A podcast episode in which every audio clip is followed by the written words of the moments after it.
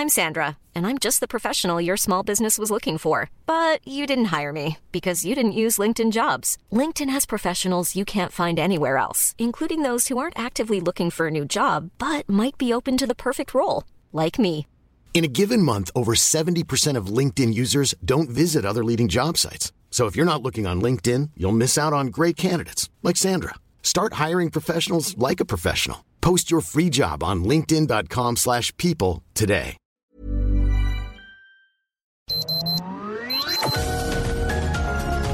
Heraldo Media Group presenta Sergio Sarmiento y Lupita Juárez.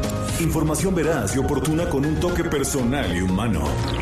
Por El Heraldo Radio, donde la H suena y ahora también se escucha.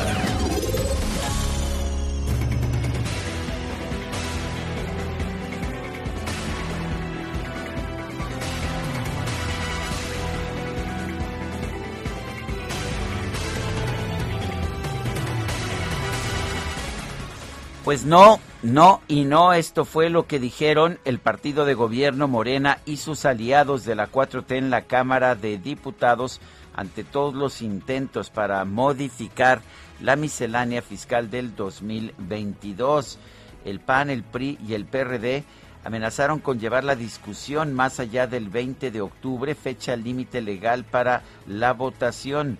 El coordinador morenista de San Lázaro, Ignacio Mier, sin embargo, dijo que eso no importaba, que él podía modificar el reloj legislativo. Ya sabe usted cómo son las cosas.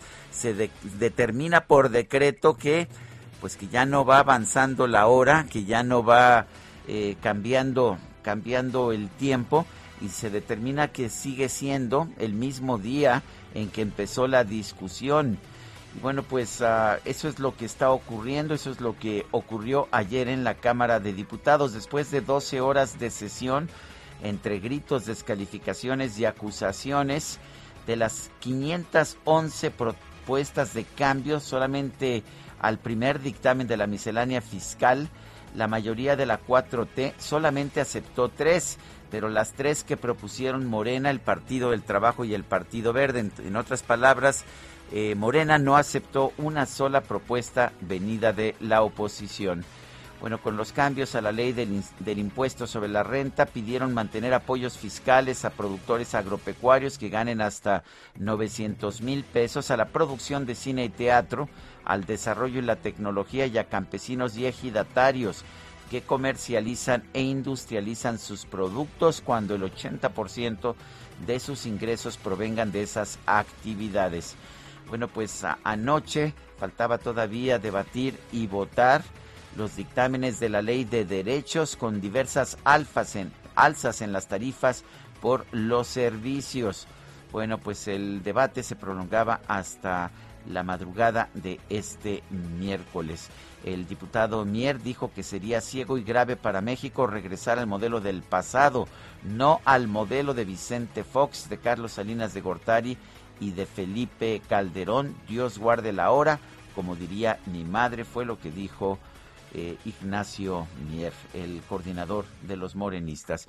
Son las 7 de la mañana con 3 minutos, 7 con 3. Y vamos a platicar de lo que sucedió justamente ayer en tribuna y fíjate que parte lo que se registró, descalificaciones y de espaldas a la tribuna, diputados de la 4T rechazaron la reserva de Margarita Zavala de eliminar limitantes a organizaciones donatarias para deducir impuestos, a lo que la legisladora pidió dejar atrás los resentimientos y también el odio y dijo, bueno, pues no que primero los pobres, vamos a, a platicar con Margarita Zavala que está en la línea telefónica. Margarita, ¿cómo te va? Muy buenos días. Buenos días, pues bueno, terminando un, eh, más bien empezando. Hay receso, ¿no? Sí, ahorita yo vengo llegando a tu casa, este, y ya hay un receso, iniciaremos como a media, como a las dos de la tarde. Y bueno, pues sí, así fue esta, esta sesión. La verdad es que la reserva era para que este, fuera deducible, lo que siempre ha sido deducible, la donación de personas físicas eh, a organizaciones sociales que dependen realmente de por si el gobierno no les da nada, pues este dependen de la donación de las personas físicas. Y ese fue uno de los grandes problemas que detonó todo, en medio de una enorme falta de respeto. Y te, te dieron la espalda, Margarita. ¿Por qué te dieron la espalda? Pues en, en realidad porque estábamos haciendo esa esa reserva, empezó porque una reserva que hace Laura Barrera, cada todos teníamos reservas sobre ese artículo y yo salí a la defensa de la reserva por a la hora de votar o se equivocan o no o no votaron bien y entonces sin querer aceptaron la reserva a, discusión. Se discutió y entonces pasé yo a, a defender digamos esa reserva y defender una modificación para que le dieran la deducibilidad a las organizaciones sociales.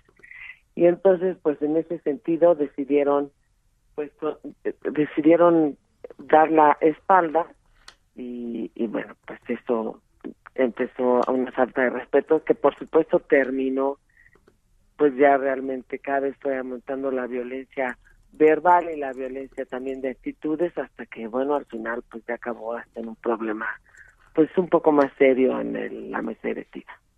Eh, en el lugar de la mesa eh, Margarita, sobre los temas que se están eh, discutiendo, Morena y los aliados, pues han estado cerrados, y tú lo referías, y también algunos otros legisladores, están cerrados a todas las propuestas de la oposición para modificar el plan fiscal en estas reservas. No quieren moverle, decían algunos diputados, ni una coma. ¿Crees que pues no va a ocurrir eh, gran cambio? ¿Crees que se va a pasar así eh, eh, la, la, miscelánea fiscal? ¿Crees que pues a pesar de la discusión que se reanude a las dos de la tarde no va a haber modificaciones? Yo estoy convencida de ello, de que no va a haber modificaciones. Es una pena que este que lo estén, vaya que lo estén pasando así es muy espero yo de todos tengo mi esperanza que en el senado se logre la modificación al menos en el tema de, de, para las organizaciones sociales y yo también en unas horas presentaré la reserva para que los jóvenes no tengan que, que inscribirse a los 18 años de edad al registro federal de contribuyentes si no son contribuyentes. Eh, Margarita. económica, pues sí, pero si no, no. Ah, Margarita, por lo que yo pude ver en la miscelánea, pero pues tú tienes oportunidad de ver las cosas a más detalle, eh, se refería a las deducciones de las personas físicas, pero ayer el presidente dijo que no que no era correcto que las empresas dieran eh, dieran donaciones que fueran deducibles eh, de impuestos. Según él, la única función de la empresa es tener utilidades y no debe estar haciendo actos caritativos. ¿También se está restringiendo para empresas? No, en realidad solo se refiere a personas físicas, ni siquiera, y en el debate los tratábamos de convencer que revisaran bien que era el artículo y el capítulo correspondiente a las deducciones de las personas físicas. Es el 151, ¿no? De las deducciones de personas físicas. Y entonces dice, eh, eh, vaya, entras en el límite global, pasaron las deducciones, lo cual es casi imposible que sean deducibles, y solo exceptuaron las que se daban a las afores, o sea, las que tú mismo decides eh, eh, integrar en tu propia afore. Y antes se podía la deducibilidad también de las, de las a las organizaciones sociales, que quiero que quede claro, por parte también de tu público, que del público de ustedes, pues son organizaciones sociales autorizadas como donatarias por quién, por la autoridad, por el gobierno. Entonces ellos las revisan y solo a esas organizaciones que les donan, solo esa donación puede ser deducible. Es decir, hay muchas organizaciones sociales que no tienen deducibilidad de impuestos y aquí sí las pondrían. Pero además, todos son organizaciones sociales, unas seis mil trabajan en asistencia, por lo menos. Son ciudadanos ejemplares, algunos son congregaciones religiosas, otros no, que van a la sierra, que trabajan con los que menos tienen, otros que trabajan con niños abandonados, con familiares de los de, los presos, con las personas con discapacidad, en muchos de los casos con una discapacidad muy severa, con orfanatos que requieren y que viven de lo que las personas físicas les dan, que además me parece que estamos obligados a darlos, así como pagamos impuestos, todos deberíamos tener una donataria, por lo menos a la que demos algo. Margarita, eh, eh, se decía en el debate que ustedes lo que están haciendo es apoyar a las grandes empresas, a los grandes capitales. No es Eh, cierto, ni el artículo venía ahí. Sí, Y, y el presidente decía que si de veras alguien quiere donar, pues ¿por qué exige beneficios? Que si son tan caritativos, entonces que donen sin ningún beneficio fiscal. Bueno, ahí hay dos, conce- dos conce- un concepto totalmente equivocado, que no es con empresas el tema, sino con las personas físicas. Y otra cosa de fondo. La, las organizaciones sociales no son un mal necesario, son un bien necesario, son muy importantes y trabajan para el bien común bajo un principio que se conoce como de subsidiariedad. Ahí donde no llega el Estado, o no puede llegar el Estado porque eh, por su des- eh, por su deficiencia o no puede llegar el Estado porque saldría tan caro que tienen que entrar las organizaciones. Por ejemplo, toda la red de refugios de mujeres violentadas pues vive precisamente de las donaciones y entonces muchas dona das a la donataria lo recibe y puede hacer un bien y más o menos eh, a las familias o a lugares donde no llega el Estado mexicano. Por eso son tan importantes. Entonces la donación no es no pagarle impuestos, es una manera de contribuir al bien común y llega directamente los bienes a una a, a los beneficiarios que normalmente son los más pobres de nuestro país o los más necesitados y el Estado mexicano no llega ahí. Te pongo otro ejemplo, todo lo que tiene, lo que ha tenido que ver, por ejemplo, con niños con cáncer, como el Estado ya no les da el tratamiento ni las medicinas, todas las organizaciones de Casa de la Amistad, de AMANC, de, de, guerreros de cáncer, todo eso eh, son organizaciones sociales. El autismo, yo te lo digo, pues el, el Estado mexicano todavía no tiene un, una política pública muy clara con respecto al autismo. Entonces las organizaciones sociales han llegado a dar muchos beneficios a las personas con autismo. Sí. Perdón. Eh, Margarita, tú decías ayer, opten por los pobres, no por los votos. ¿Esta es eh, una maniobra para, pues, captar votos? Sin duda, porque lo que hacen es sostener el dinero para su, su, eh, su maquinaria electoral. Y la otra, te voy a decir por qué. Yo le decía, por un lado lo deciden por un resentimiento dio dio a un sector de la población, porque dijeron, y lo dice la exposición de motivos y el dictamen, que como lo donan los ricos, pues entonces no lo voy a hacer deducible, lo cual es falso, porque además la clase media es la más generosa. Pero además, pues no puedes decidir las cosas por prejuicios respecto de un sector de la población que algunas veces hasta lo hace georreferenciado, como es en el caso de la alcaldía Benito Juárez, que se va contra los que viven ahí. Pero decir que es porque los ricos donan es um, algo falso y totalmente equivocado resolverlo así.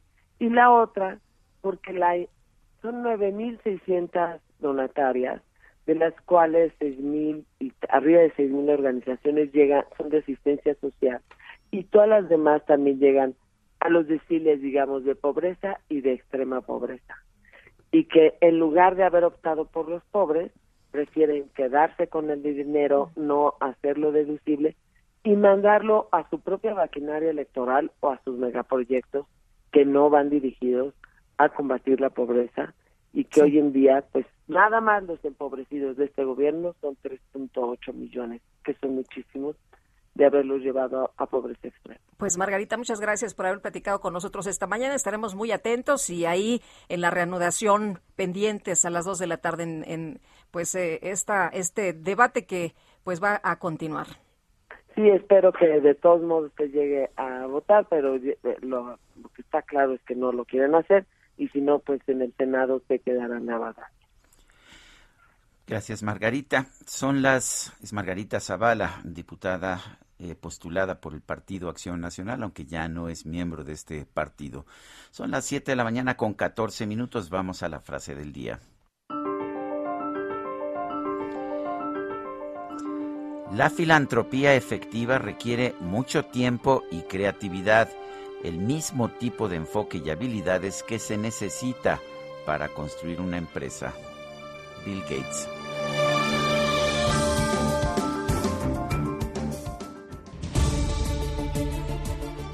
Y las preguntas, ya sabe usted que nos gusta preguntar. Ayer, por ejemplo, preguntábamos temprano en la mañana. Dice AMLO que con la modernización de las hidroeléctricas México va a duplicar la generación de energía limpia y cumplir con los compromisos internacionales.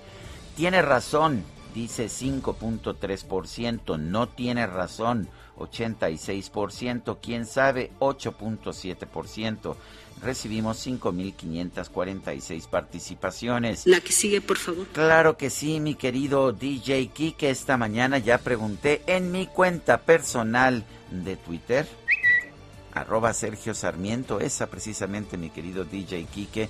¿Deben limitarse las dotaciones de empresas o personas físicas? Nos dice que sí 14%, que no 80.9%, quién sabe. 5.1%. En total hemos recibido en 47 minutos 1.180 votos. Y es momento de ir a un resumen de la información más importante de esta mañana. Este martes la Cámara de Diputados comenzó la discusión en lo particular de la miscelánea fiscal para el 2022. Las bancadas de Morena y sus aliados rechazaron todas las modificaciones propuestas por la oposición.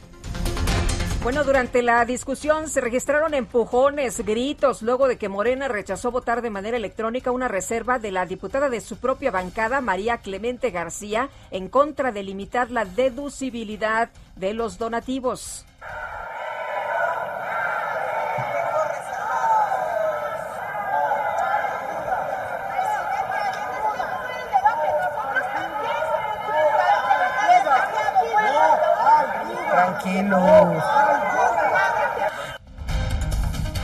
Y los diputados de Morena interrumpieron con gritos el posicionamiento de la diputada postulada por el PAN Margarita Zavala, con quien acabamos de hablar.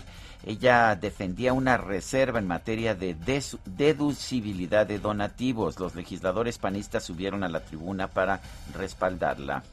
Y le están dando la espalda a las organizaciones sociales que son necesarias necesarias porque se ejerce la solidaridad, porque se trabaja bajo un principio de subsidiariedad y porque se construye el bien común. La deducibilidad que ahorita estamos discutiendo es una oportunidad para todas y para todos y para este Congreso. La deducibilidad tiene su sentido social. No, no es para no darle dinero al gobierno, para eso no es. Es para fortalecer organizaciones sociales que llegan a lugares y en condiciones que el Estado mexicano no puede llegar. Bueno, el grupo parlamentario del PRI culpó a Morena y sus aliados de provocar los hechos violentos registrados en el Salón del Pleno, mostrando incapacidad para discutir e insensibilidad para escuchar a la oposición. Este martes se dio a conocer el fallecimiento de Celeste Batel, esposa del ex candidato presidencial Cuauhtémoc Cárdenas. El Pleno de la Cámara de Diputados le rindió un minuto de silencio y también un minuto de aplausos. Por unanimidad, el Senado aprobó un proyecto de reforma a la Ley General de Salud para que la prueba del tamiz recién nacido se integre a la cartilla nacional de vacunación. Durante la sesión de este martes, el senador del PRI, Manuel Añorbe, llamó a diferentes autoridades del país a elaborar un plan integral para erradicar el matrimonio infantil forzado. Yo quiero hacer un exhorto respetuoso a la Comisión Nacional de los Derechos Humanos, al Instituto Nacional de las Mujeres, al Sistema Nacional DIF y a la Fiscalía General de la República para que exista una campaña de difusión, una campaña de, prevención, que se conozca de la penalidad, debe de haber un plan integral de concientización y erradicación del matrimonio infantil.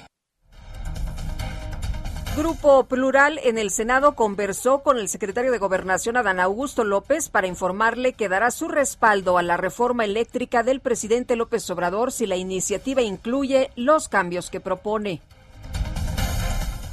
En una carta, un grupo de legisladores estadounidenses pidió al embajador de la Unión Americana en México, Ken Salazar, que interceda para que el gobierno federal no discrimine a las empresas de energía de los Estados Unidos.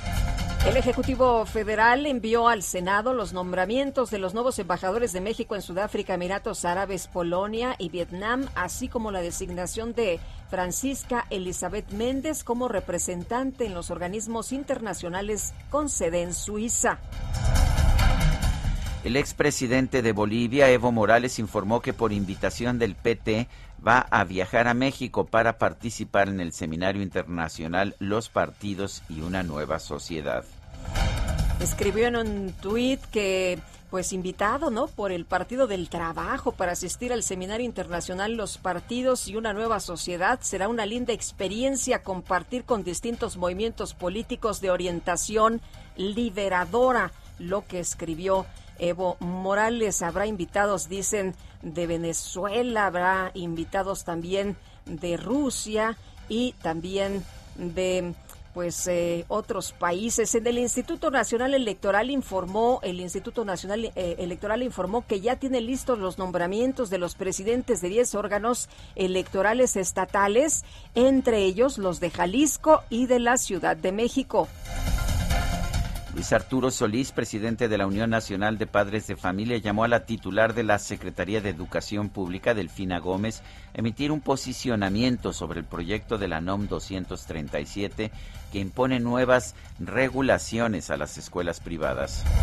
La Secretaría de Gobernación anunció que el CURP temporal para extranjeros se expedirá en 11 puntos de repatriación y seis aeropuertos del país. La entrega de los documentos comenzará el 30 de noviembre. Iván Reyes Arzate, ex titular de la Unidad de Investigaciones Especiales de la Policía Federal entre 2008 y 2016, se declaró culpable de narcotráfico ante una corte de Nueva York en los Estados Unidos. Y el diario The New York Times reveló que tras el ataque a integrantes de la comunidad Levarón en Bavispe, Sonora, el expresidente de los Estados Unidos, Donald Trump, planteó enviar soldados a México, sí, a nuestro país, para combatir a los cárteles del narcotráfico. Un juez de control vinculó a proceso a Guillermo N., acusado de arrojar gas LP a elementos de la policía capitalina durante las protestas de comisionistas que se registraron el pasado 11 de octubre. Y el exdirector del metro, Jorge Gaviño, denunció que el despacho del abogado Gabriel Regino, el cual busca demandar a dos exdirectores del sistema de transporte colectivo por responsabilidades en el desplome en la línea 12, litiga a favor del canciller Marcelo Ebrard.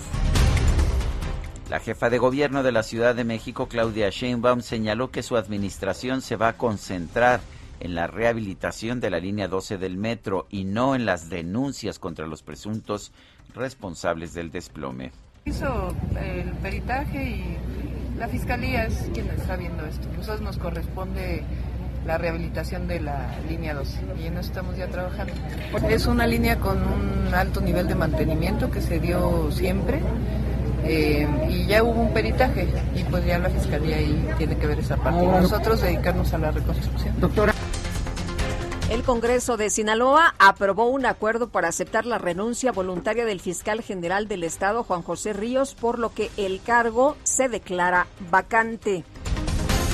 El gobernador de Jalisco, Enrique Alfaro, señaló que la calificadora HR Rating subió la calificación crediticia del Estado de AA a a doble, eh, de doble A menos a doble A, mientras que el Instituto Mexicano para la Competitividad le otorgó una puntuación perfecta a la entidad en materia de transparencia.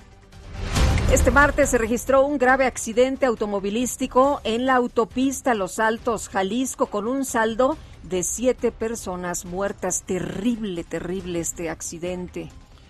La gobernadora de Campeche, Laida Sansores, afirmó que en su estado ninguna persona con cáncer volverá a sufrir por falta de medicamentos. Dijo que está dispuesta a conseguir los fármacos donde sea y hasta pagarlos con una cooperación de los funcionarios públicos de la entidad. Yo, ya quedé. Una medicina de cáncer que le falte a un niño porque no la tenemos aquí en, para podérselas ofrecer, la vamos a ir a comprar a como dé lugar es importante que estos medicamentos nunca le falten y de donde sea, debajo de la tierra, cooperando entre todos, con nuestros recursos ahí, veremos, pero la medicina de cáncer no debe faltar a nuestros pacientes. No, pues debe haber recursos etiquetados para ello, ¿no? No se trata de hacer cooperachas y de ver de dónde sacamos lana. Bueno, el Pleno de la Suprema Corte de Justicia declaró inconstitucional la prohibición emitida por la Secretaría de Salud y la COFEPRIS a la libre comercialización de cigarros electrónicos. Y funcionarios de la Secretaría de Salud confirmaron que en Chiapas, Durango, Coahuila, Hidalgo, Tlaxcala y Chihuahua ya comenzó la vacunación contra el COVID-19 en menores de edad con comorbilidades. Son las 7 de la mañana con 24 minutos. Guadalupe Juárez y Sergio Sarmiento estamos en el Heraldo Radio. Regresamos en un momento más.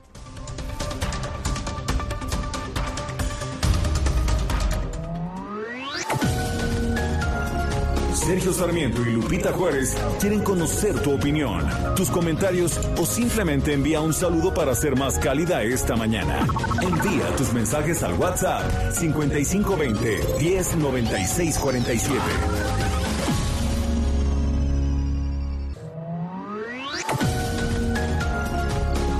Continuamos con Sergio Sarmiento y Lupita Juárez por El Heraldo Radio.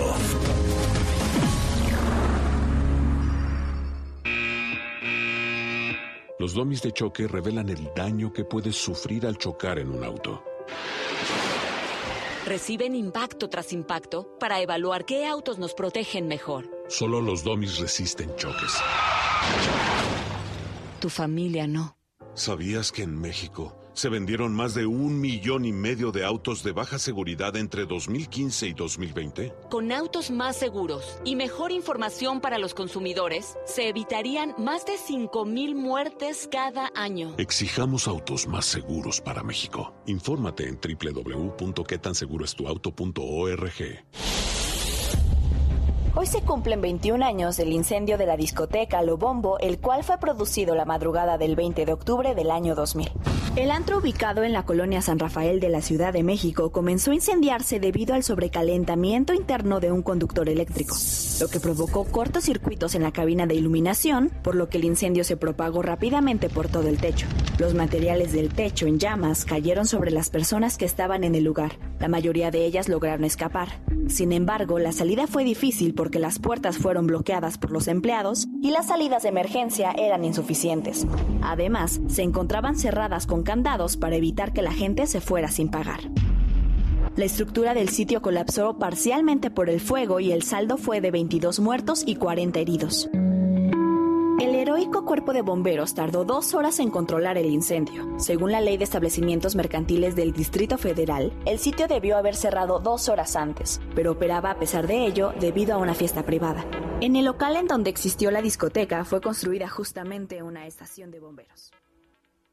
Lo mejor de México está en Soriana. Aprovecha que el aguacatejas está a 34.80 el kilo o la manzana golden en bolsa a 24.80 el kilo y la piña gota de miel a 11.80 el kilo. Martes y miércoles del campo de Soriana a octubre 20. Aplica restricciones. Aplica en Hiper y Super.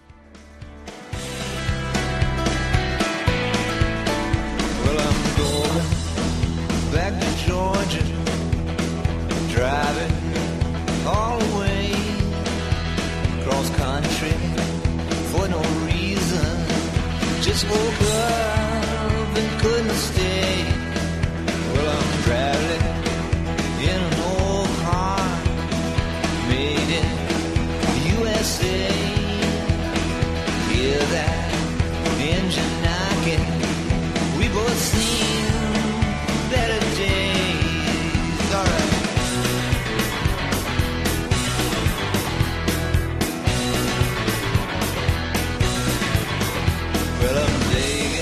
tiene un acento de country, pero es en rock.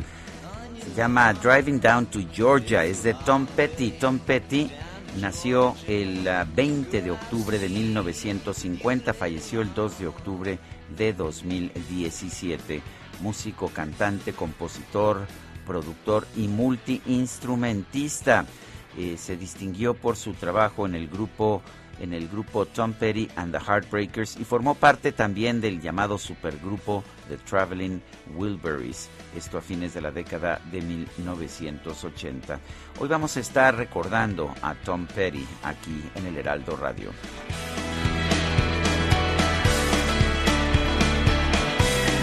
vámonos a los mensajes. Dice una persona del auditorio, la soy Oralia Mojica.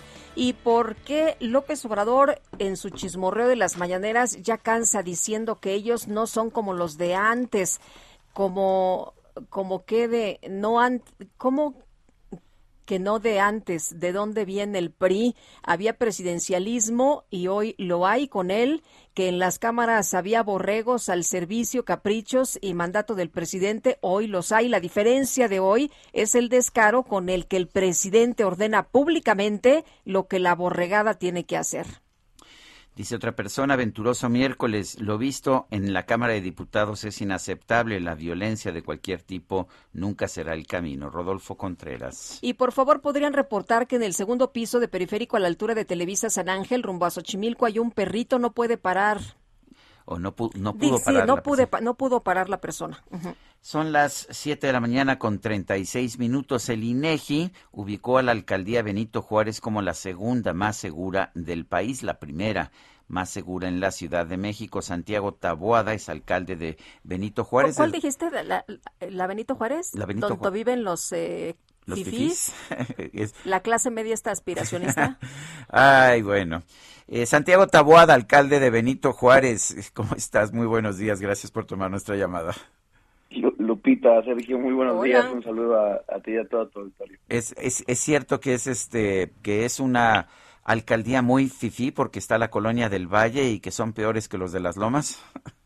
Pues eh, ya, ya le contamos al presidente, le dijimos que aquí hay gente trabajadora que todos los días se levanta este para pagar su renta, para salir a trabajar, para pagar las colegiaturas, para y, que y que queremos más más gente como esa, ¿no? Eh, hablaba de que los conservadores, pues eh, es gente que aporta al país, eh, es una de las alcaldías que, que aporta de manera importante al PIB de este país y bueno, pues este como le decíamos que, que aquí hay gente sumamente trabajadora y, y lo va a seguir eh, siendo y que sí aspira, ¿eh? sí es muy aspiracionista la gente de Benito Juárez, pero aspira siempre a tener un mejor gobierno, siempre a tener los mejores parques, siempre a tener a los mejores espacios públicos y ese es un reto que tenemos todos los días. Oye, Santiago, eh, nos enteramos que ha sido calificado o ha sido ubicada por el INEGI como la segunda más segura del país eh, y, la primera en la Ciudad de México, la alcaldía Benito Juárez. ¿Qué acciones se están llevando a cabo y cuáles son los números que se tienen precisamente sobre seguridad? Pues mira, como saben, eh, Sergio Lupita, nosotros eh, hemos implementado desde hace tres años, eh, yo, yo tuve la oportunidad de ser reelecto el pasado 6 de junio, este y el- en el 2018 iniciamos un programa eh, que se llama Blindar Benito Juárez. Es, fue una, una apuesta de una política pública en materia de seguridad, precisamente con la intención de que eh, pudiéramos eh, darle esto a la ciudadanía, un espacio seguro. Yo cuando llegué eh, a Benito Juárez, eh, ni siquiera estábamos cerca de ubicarnos entre las más seguras de la ciudad. Estábamos obviamente muy lejos de, de- de estar en el top ten del país, pero fue un ejercicio, también hay que decirlo y, reconocerlo, también donde eh, hubo coordinación, mucha coordinación con la Secretaría de Seguridad Ciudadana, con la Fiscalía General de Justicia de la Ciudad de México, con la Policía de Investigación. Pero este modelo de política pública, insisto, fue eh, la posibilidad de tener eh, un mayor número de policías contratados por la alcaldía, unidades, cámaras, inteligencia. Eh, Oye, yo me acuerdo que dejabas tu carro a- ahí en, en la calle y salías y ya no tenía los espejos, era un robo de autopartes tremendo, tú salías y te asaltaban, eh, ibas al cajero y pues, se metía alguien contigo y te ponía la pistola en la cabeza, a mí me pasó, eh, pero las cosas afortunadamente, eh, dices, han implementado acciones que han cambiado esto que, que se sufría y que se vivía ahí. Pues mira, decirte que éramos la número uno en robo a casa habitación de toda la ciudad. Eh, logramos en tres años eh, de manera coordinada desmantelar más de 19 bandas relacionadas a robo a casa habitación. Este, tú, te acordarás esta época por ahí de finales del 2018 eh, de este robo a comensales, ¿no? Que estabas afuera de, de los restaurantes y fueron muy sonados varios de ellos. Y también el equipo de blindar eh, trabajó eh, y pudimos desmantelar a varios de ellos. Es decir, eh, no fue trabajo de un día. Eh, también hay que decirlo, no es que dejó de pasar, no es que dejaron de pasar cosas en Benito Juárez, pero sí atendimos y sí disminuyó y hoy la gente, los vecinos, lo sienten, lo están diciendo, este, y, ahí están los contrastes entre, entre, entre una alcaldía y otra. Bueno, entonces, eh, sí ha habido un esfuerzo, un esfuerzo por parte del gobierno de la alcaldía por tener más protección. Hay quien dice que, pues que esto de tener más policías no sirve, que es mejor ofrecer abrazos a los, a los criminales, a los delincuentes. ¿Tú qué opinas? Pues mira, ahí están los resultados de, de- de los abrazos, eh, los lugares donde, donde ellos gobiernan, eh, ocupan eh, una gran parte de, de- los, eh, de los puntos más inseguros de, la ciudad. Nosotros creemos que a los delincuentes hay que enfrentarlos y no solamente este, más policías, sino también incrementar la inversión en, en tecnología. Nosotros pusimos arcos detectores eh, de placas de vehículos en varios puntos de la alcaldía con la finalidad de atender el tema del robo a vehículo. Este, invertimos en cámaras, creamos un nuevo C2 de la alcaldía Benito Juárez y todo eso, insisto, eh, no- nos trajo como resultado la posibilidad de que eh, hoy Benito Juárez eh, se distinga o uno de los elementos que distinga a Benito Juárez sea el sentirse más seguro. ¿Policías propios los que tiene la delegación? Son policías que pagamos de la alcaldía, son policías bancarios, policías auxiliares que se coordinan también con los policías preventivos de la Secretaría. Se quería unificar, son- se quería unificar a la policía. eh, eh, eh, ¿Se va a seguir trabajando como hasta ahora o, o se van a integrar a la secretaría? eh, son parte, eh, son una policía complementaria, pero son policías que están pagados, cubiertos y que forman parte de la estrategia de blindar, este y que nos han permitido que nosotros también podamos hacer labores, eh, de- obviamente con la misma estrategia. Te pongo un ejemplo: blindar sigue la misma estrategia de cuadrantes. Nosotros tenemos alcance en 28 eh, cuadrantes eh, en donde está también la Secretaría de Seguridad Ciudadana y, y la estrategia de los próximos tres años será llegar a 64 cuadrantes. Este, vamos a aumentar las unidades. Mira, e- este tema, yo sí te lo digo, Sergio Lupita, lo, lo, lo vamos a seguir trabajando sin distingos partidistas. Yo, eh, de ahí no nos vamos a mover. Eh, vamos a seguir con la misma lógica de que aquí en Benito Juárez los delincuentes no se sientan como en su casa, no se sientan abrazados, apapachados, sino por el contrario, se sientan perseguidos. Muy bien, pues Santiago Taboada, alcalde de Benito Juárez, de hecho es la alcaldía en donde estamos transmitiendo aquí en el Heraldo Radio. Gracias por conversar con nosotros esta mañana. Gracias, Sergio, gracias, Lupita, gracias por el espacio. Hasta luego, buenos días. Son las 7 de la mañana con 43 minutos. En Soriana, el ahorro es para todos con la oferta de cada día. Hoy miércoles 20, dale lo mejor a tu familia, aprovechando que la carne molida de res especial 80-20 está a 79.90 el kilo, hasta 3 kilos por cliente.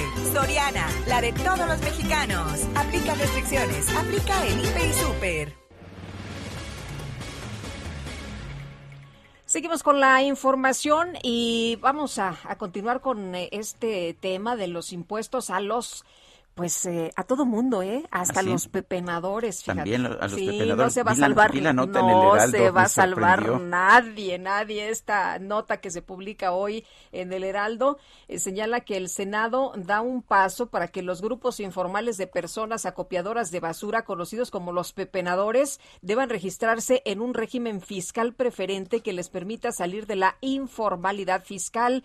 El dictamen de la Ley General de Economía Circular, avalado en comisiones del Precisa en su artículo 12, fracción quinta, que la Federación establecerá los instrumentos fiscales o económicos necesarios para registrar a los grupos informales de personas acopiadoras dentro de un régimen fiscal preferente que les permita salir de la informalidad fiscal, comercializar sus productos con personas físicas o morales cuya actividad esté relacionada con las materias primas secundarias y que les brinde oportunidades para acceder a los programas instrumentados en el marco de la prestación presente ley.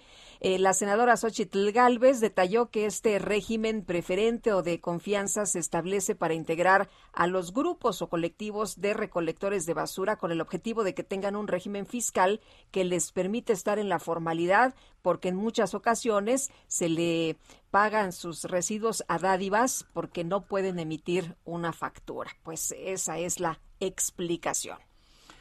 Miguel Ángel Mancera, el ex jefe de gobierno de la Ciudad de México, dijo que el hecho de que se haya llamado a cuentas a 10 ex colaboradores del proyecto Metro luego del derrumbe de la línea 12 es un tema que no va a vincular con la política. Misael Zavala, cuéntanos. Buenos días, Sergio. Buenos días, Lupita. Efectivamente, Sergio, como bien lo comentas, el ex jefe de gobierno de la Ciudad de México y ahora coordinador de la bancada perredista en el Senado, Miguel Ángel Mancera, sostuvo que no ve un tema político, sino técnico y jurídico eh, sobre las indagatorias que vinculan a 10 ex colaboradores del proyecto Metro por la caída de un tramo de la línea 12 del Metro de la Ciudad de México. En una entrevista, eh, después de participar en la, en la sesión del Pleno del Senado de la República, el coordinador del Partido de la Revolución Democrática en la Cámara Alta manifestó que se mantiene atento a las indagatorias y si las autoridades lo llaman a declarar, aquí estará para acudir puntualmente. Dijo que sigue atento, pendiente a cualquier llamado que hubiera de, de la actualidad. No ha sido el caso hasta ahora, eh, es decir, ninguna autoridad le ha eh, pues pedido que, que vaya a declarar ante pues eh, la, las instancias correspondientes pero eh, pues no va a litigar nada en medios de comunicación.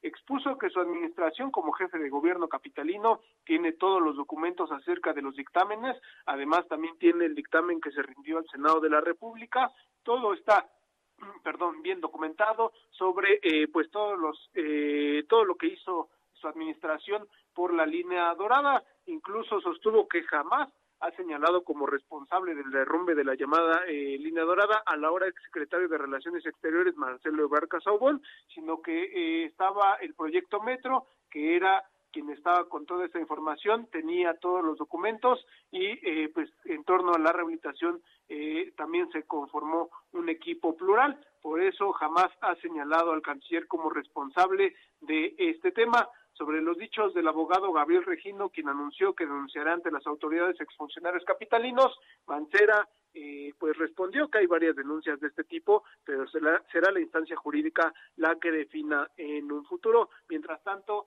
el senador dice que aquí está, en el Senado de la República, se encuentra ahí todos los días eh, laborando y pues no eh, y se presentará ante cualquier instancia sobre este tema de la línea 12. Hasta aquí la información.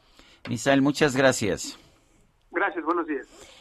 Buenos días. Y Claudia Sheinbaum, la jefa de gobierno de la Ciudad de México, afirmó que no entrará en debate por los señalamientos de los abogados de los implicados en la construcción de la línea 12 del metro. Y Carlos Navarro, cuéntanos, buenos días.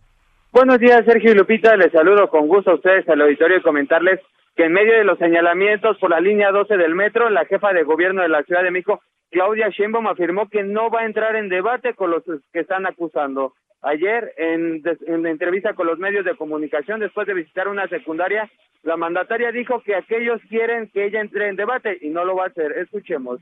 No voy a no voy a entrar en ese debate. Es un debate en el que quieren que entremos y no voy a entrar en ese debate.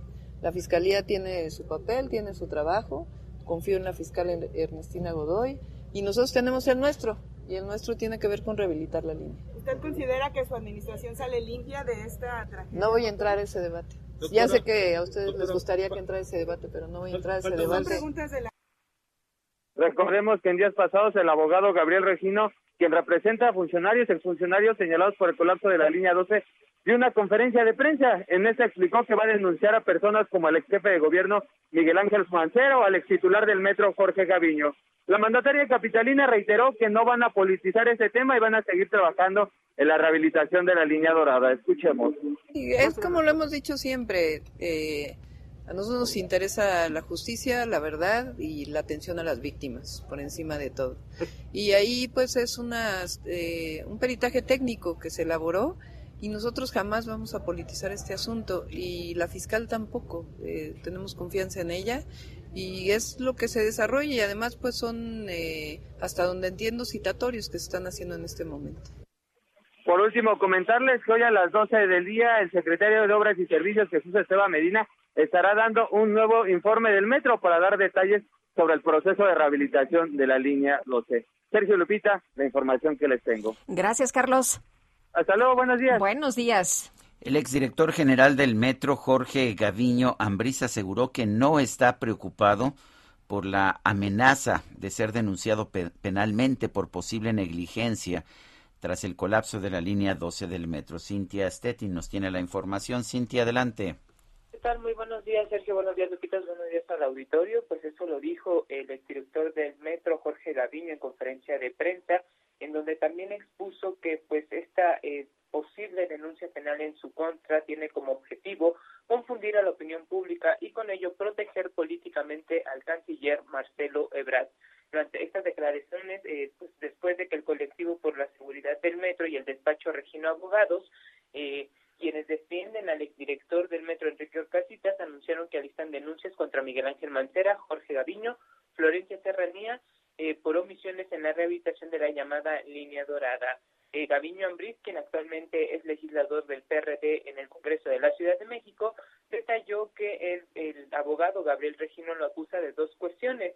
Eh, la primera, una sobrecarga en la vía elevada y la segunda, que no realizó las obras de rehabilitación tras el sismo del 2017, en donde salió eh, de, pues dañada la línea 12 del metro. Sin embargo, dijo que estas son falsedades y mentiras, pues él realizó todo lo correspondiente durante su administración para evitar una desgracia como el desplome de esta línea del metro.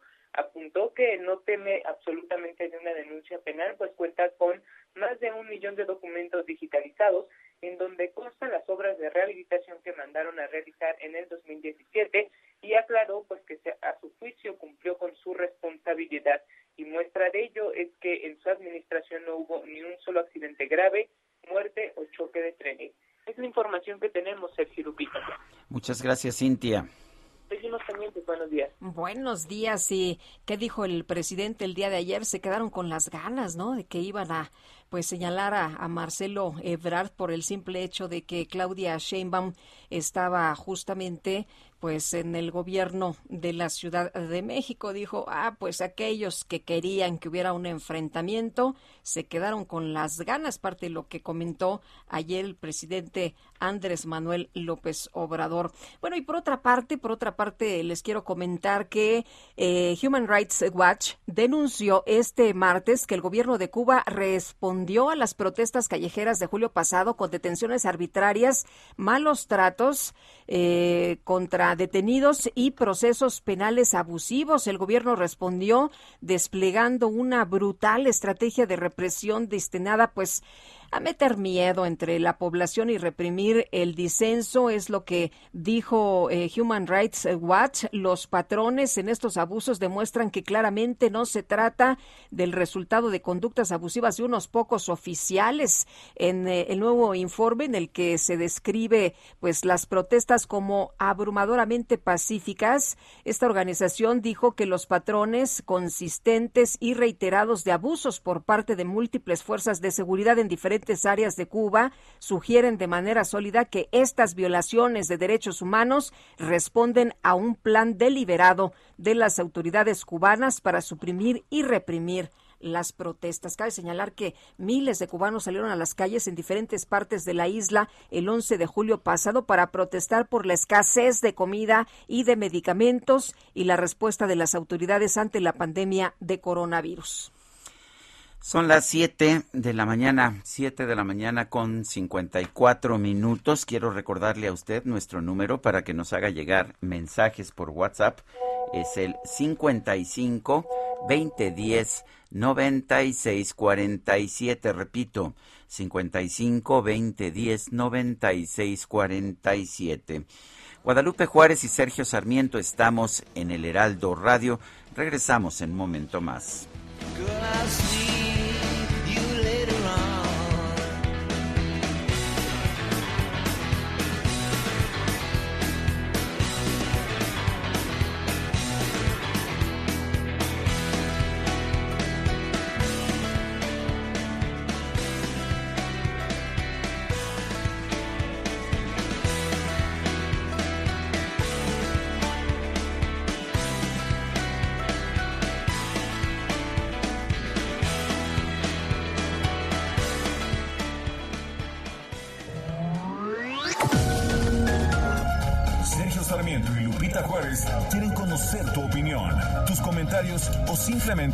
Saludo para ser más cálida esta mañana.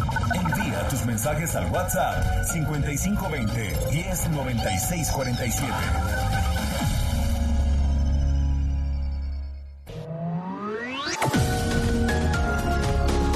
Continuamos con Sergio Sarmiento y Lupita Juárez por El Heraldo Radio.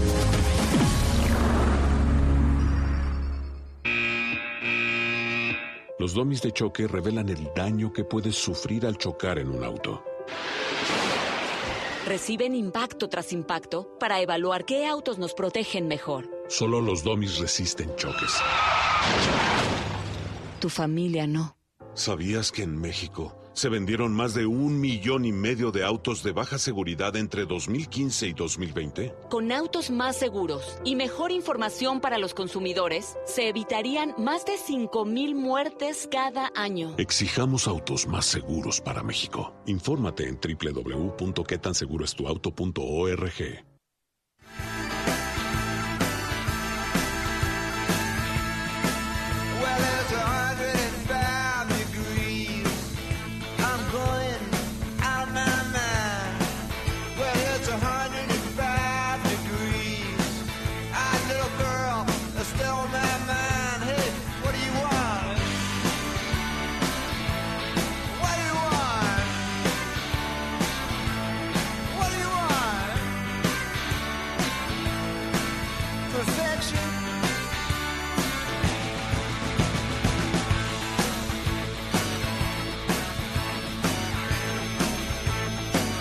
Seguimos escuchando música interpretada por Tom Petty, lo estamos recordando en el aniversario de su nacimiento, un músico de rock con un fuerte acento country. Esto se llama 105 grados, 105 degrees.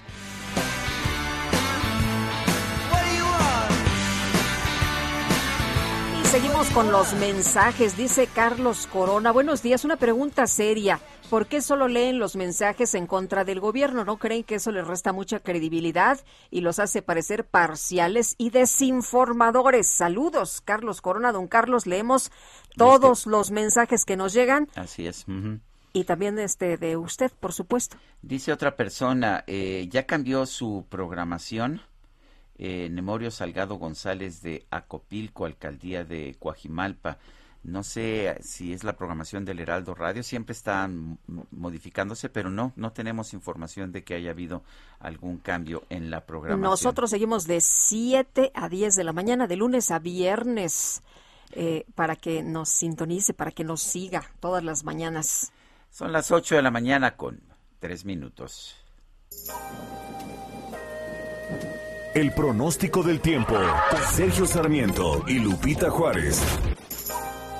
Y ya está con nosotros Mónica Jiménez, meteoróloga del Servicio Meteorológico Nacional de la Conagua. Mónica, pues vimos una luna espectacular esta mañana, muy iluminada la, la noche y la madrugada. ¿Y qué tal en materia de clima? ¿Qué nos espera? Buenos días. Sergio Lupita Auditorio, gusto en saludarlos, así es. Eh, amane- amanecimos aquí en la Ciudad de México con un cielo prácticamente despejado, con nubosidad dispersa. Y bueno, práct- prácticamente durante el resto de la mañana continuaremos con este cielo con nubes dispersas, algo de bruma y ambiente fresco. Ya por la tarde prevalecerá el cielo medio nublado a nublado con probabilidad de lluvias e intervalos de chubascos en la Ciudad de México y lluvias puntuales fuertes en zonas del suroeste del Estado de México mismas que podrían estar acompañadas de descargas eléctricas, además de posible caída de granizo. El viento dominante será del noreste de 10 a 20 kilómetros por hora con rachas de hasta 45 kilómetros por hora. En la Ciudad de México se pronostica una temperatura máxima de 24 a 26 grados Celsius y la mínima para amanecer mañana jueves de los 13 a los 15 grados Celsius. Eh, ya en tema de los sistemas que están afectando durante este día que afectarán a México, la onda tropical número 38 sobre la costa de Oaxaca se asociará con una zona de baja presión con potencial para desarrollo ciclónico ubicada al sur del estado de Chiapas. Generará lluvias fuertes en Veracruz, Tabasco y Guerrero, muy fuertes en Oaxaca y lluvias puntuales intensas en el estado de Chiapas. El Frente Frío número 5 se extenderá cerca de la frontera norte de México e interaccionará con una línea seca en el norte de Coahuila, originando lluvias aisladas y vientos con rachas fuertes de 50 a 60 kilómetros por hora en los estados de Coahuila, Nuevo León y Tamaulipas. Finalmente, por la tarde, un canal de baja presión se extenderá a lo largo de la Sierra Madre Occidental y originará lluvias y chubascos acompañados de descargas eléctricas en, el occidente y centro de la República Mexicana. Sergio Lupito Vitorio, las temperaturas mínimas de 0 a 5 grados bajo cero con heladas se prevé en sierras no- del norte de Baja California. Temperaturas mínimas de 0 a 5 grados Celsius se esperan en zonas montañosas de Sonora, Chihuahua, Durango, Zacatecas, Aguascalientes, Jalisco, Michoacán, Guanajuato, Tlaxcala, Puebla, Hidalgo y el Estado de México. En contraste, el ambiente caluroso con temperaturas máximas de 35 a 40 grados Celsius se, se esperan en partes de los estados de Sonora, Sinaloa, Tamaulipas, Campeche y Yucatán. Sergio Lupito Victorio, esta es la previsión del tiempo desde el Servicio Meteorológico Nacional de la Comisión Nacional del Agua. Que tengan todos buen día. Mente, Mónica, muchas gracias por el reporte. Con gusto, hasta luego. El pasado 6 de octubre, el Tribunal Electoral del Poder Judicial de la Federación descartó frenar las investigaciones contra Pío López Obrador, hermano del presidente Andrés Manuel López Obrador. Tenemos en la línea telefónica al consejero Jaime Rivera, presidente de la Comisión de Fiscalización del INE. Consejero Rivera, gracias por tomar nuestra llamada. Una pregunta, si estos hechos ocurrieron, como pues tenemos el video que lo demuestra, ocurrieron en 2015, ¿no estaríamos hablando ya de que el posible delito pues ya no está vigente, ya no se puede perseguir? Buenos días, Sergio, muchas gracias por esta entrevista. Lo que resolvió el Tribunal Electoral es que eh, es probable que ese pago que todos, muy, muy conocido por un video difundido, eh, no haya sido el único. En la conversación entre Pío López Obrador y David León se hace alusión a otros pagos, de tal manera que el tribunal consideró, confirmando el criterio inicial del INE, que había, habría que investigar si había más pagos y en particular en lo que compete al INE, eh, saber si hay un financiamiento irregular de un partido o de alguna campaña electoral. Consejero, eh, eh, se está haciendo ya la investigación, se está eh, investigando, rastreando de dónde venía el dinero. Vimos a una persona, pero atrás de esa persona entregando el dinero, ¿quién estaba? ¿A dónde fue a parar el dinero? ¿Fue a parar a Morena? ¿Fue, como dijo el presidente, un préstamo personal? Eh, y, y por otra parte, eh, si esto se constituye eh, o se enmarca dentro de la figura de delito electoral, ¿tienen ustedes ya estas líneas abiertas? ¿Se está haciendo esta investigación? Sí, es justamente lo que se está investigando. Cuando se conocieron estos videos y se presentaron quejas por parte de los partidos políticos, eh, el INE inició las indagaciones desde el 2, 3 de septiembre. Hizo emplazamientos, es decir, eh, entregó a los a las personas señaladas o denunciadas cuestionarios para que los respondan en ejercicio de su derecho, de su garantía de audiencia y su derecho a la defensa, además con sobre el principio de presunción de inocencia. Eh, estos cuestionarios fueron eh, respondidos, están eh, tratados con confidencialidad, como debe ser eh, hasta ahora, mientras no concluya la investigación.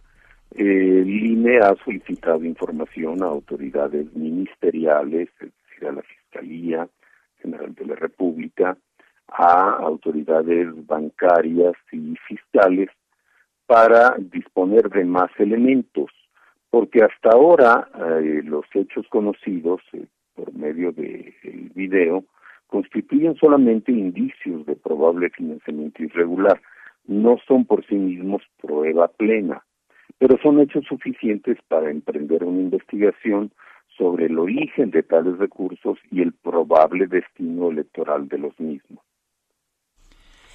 Bueno, el, ¿cómo se va a llevar a cabo la investigación? ¿Quién la lleva a cabo en, a cabo en particular? Ah, ¿Tienen ustedes a alguien que pueda hacer ese trabajo de detective? Eh, sí, tenemos la unidad técnica de fiscalización, que es la que registra, investiga y dictamina todos los ingresos y gastos de los partidos políticos.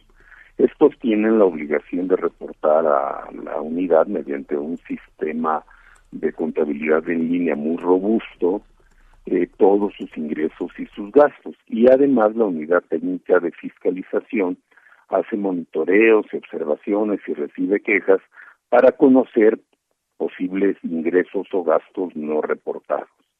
Esta unidad técnica eh, goza de eh, autonomía técnica para sus investigaciones.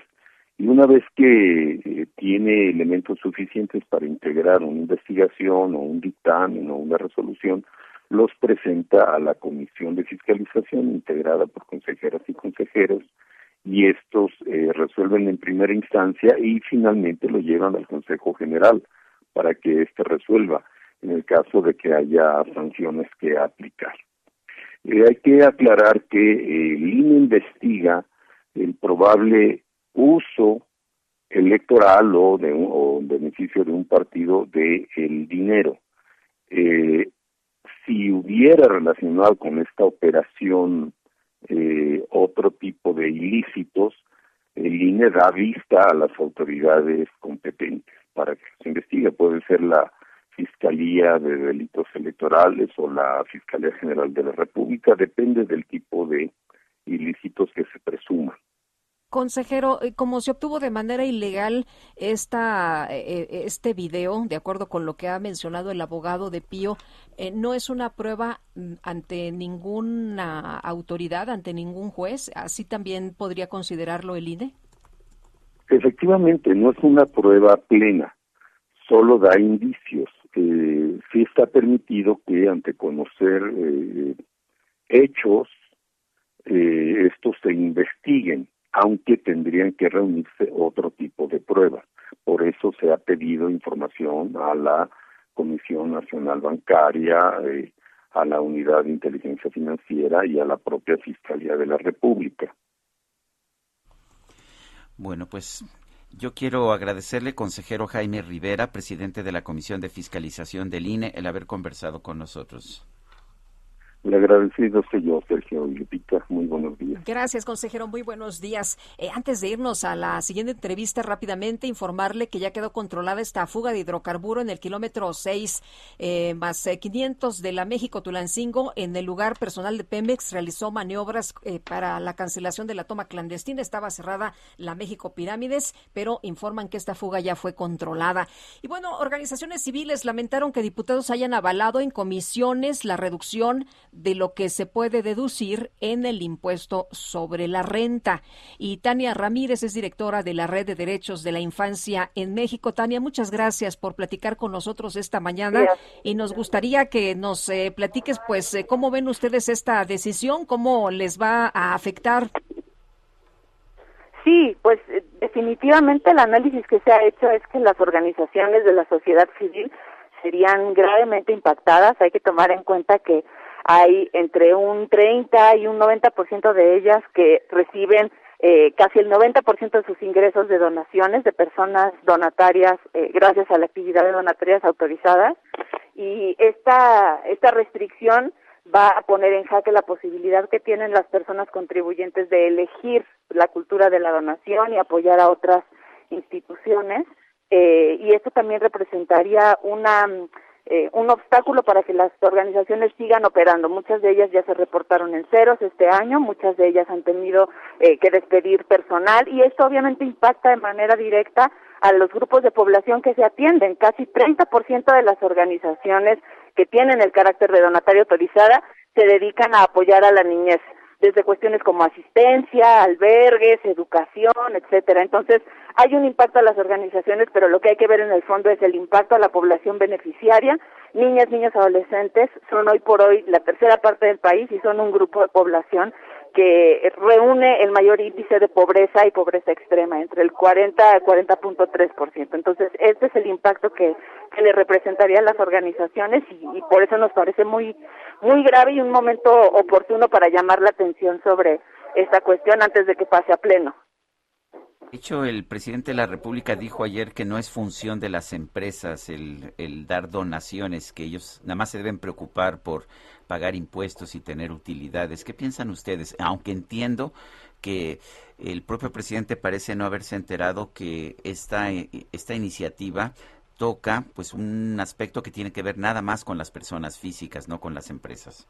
Exactamente. Y además las, las empresas también tienen eh, en muchas ocasiones eh, instancias como sus fundaciones y como otro tipo de espacios en donde se hace posible eh, esta, esta cuestión, aunque efectivamente el asunto ahora tiene que ver con las personas físicas y nos parece que en un momento de crisis sanitaria como la que vivimos y la consiguiente crisis económica, mermar la cultura de la solidaridad en México y mermar la cultura del apoyo a las organizaciones, pues es algo que no abona. Nos parece en ese sentido que es una medida desproporcionada no le va a representar tanto al erario eh, lo que le representa y sin embargo sí le podría representar eh, la, vida y la subsistencia a las, a las organizaciones. Nos parece una medida regresiva en términos de derechos y eh, que concretamente a las organizaciones de la niñez pues no está alineada con el principio de interés superior eh, de protección a la niñez que está contemplado en nuestra Constitución.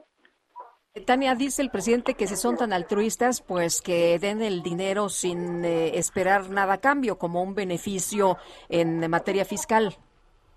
Eh, claro, ahí habría que contemplar que no todas las personas reciben los ingresos suficientes como para desprenderse libremente de todo lo que lo que se desearía. Hay personas que gracias a la figura de la eh, donataria autorizada tienen la posibilidad de eh, hacer estas aportaciones y después deducirlo.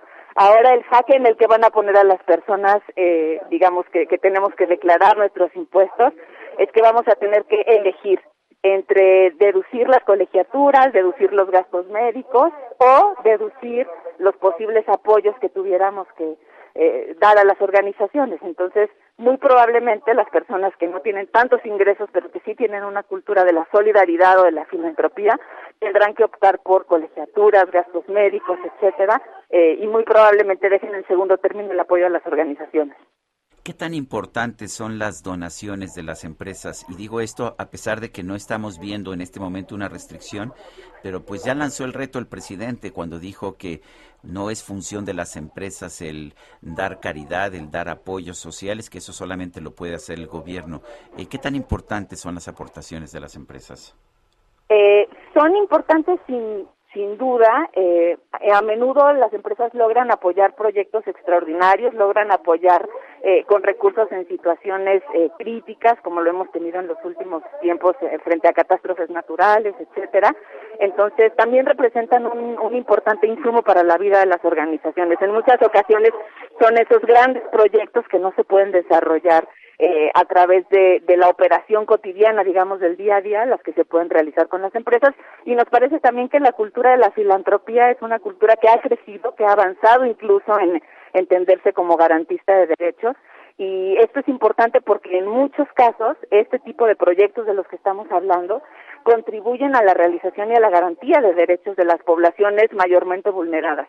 Y hay que decirlo también ante cuestiones y ante, ante grupos de población cuyas necesidades no han terminado de ser resueltas por el Estado, cuyos derechos no terminan de ser garantizados. Entonces, esas aportaciones pueden hacerle la diferencia en términos de derechos y me parece que lo importante en este caso es considerar a las organizaciones y a las empresas, en todo caso, eh, como corresponsables, como personas que, que personas, instancias, organizaciones que no debemos de ser vistas como el enemigo, como quien se roba el erario, sino en muchas veces como organizaciones que hemos podido contribuir al desarrollo democrático y al desarrollo de derechos humanos en nuestro país.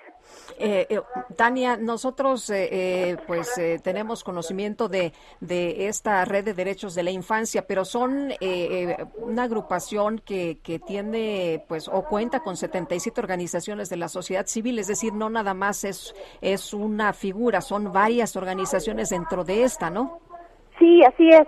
Redim, eh, en tanto Red por los Derechos de la Infancia en México, articula el trabajo de, de en torno a 75 organizaciones eh, en todo el país, en todo el territorio nacional, eh, cumpliendo 20 años de trabajos. Muchas de estas organizaciones han, han logrado subsistir, pero déjenme decirlo, hay otras que han tenido que reducir su personal, que han tenido que reducir sus proyectos eh, y pues con, con, con muchísimo dolor incluso porque las condiciones que vivimos de pronto en, en, todos los estados del país, ¿eh? no, del sur al norte, Chiapas, Oaxaca, en Baja California, en, en la esquina en la que la veamos hay necesidades de, de avance en la, en la Agencia de Derechos de la Infancia y, y pues esto sí nos preocupa porque a muchas de las organizaciones del país les representaría severos obstáculos o incluso entrar en una especie de, de hibernación en el mejor de los casos. Bueno, pues eh, yo quiero agradecerle Tania Ramírez, directora de la Red de Derechos de la Infancia en México, esta conversación.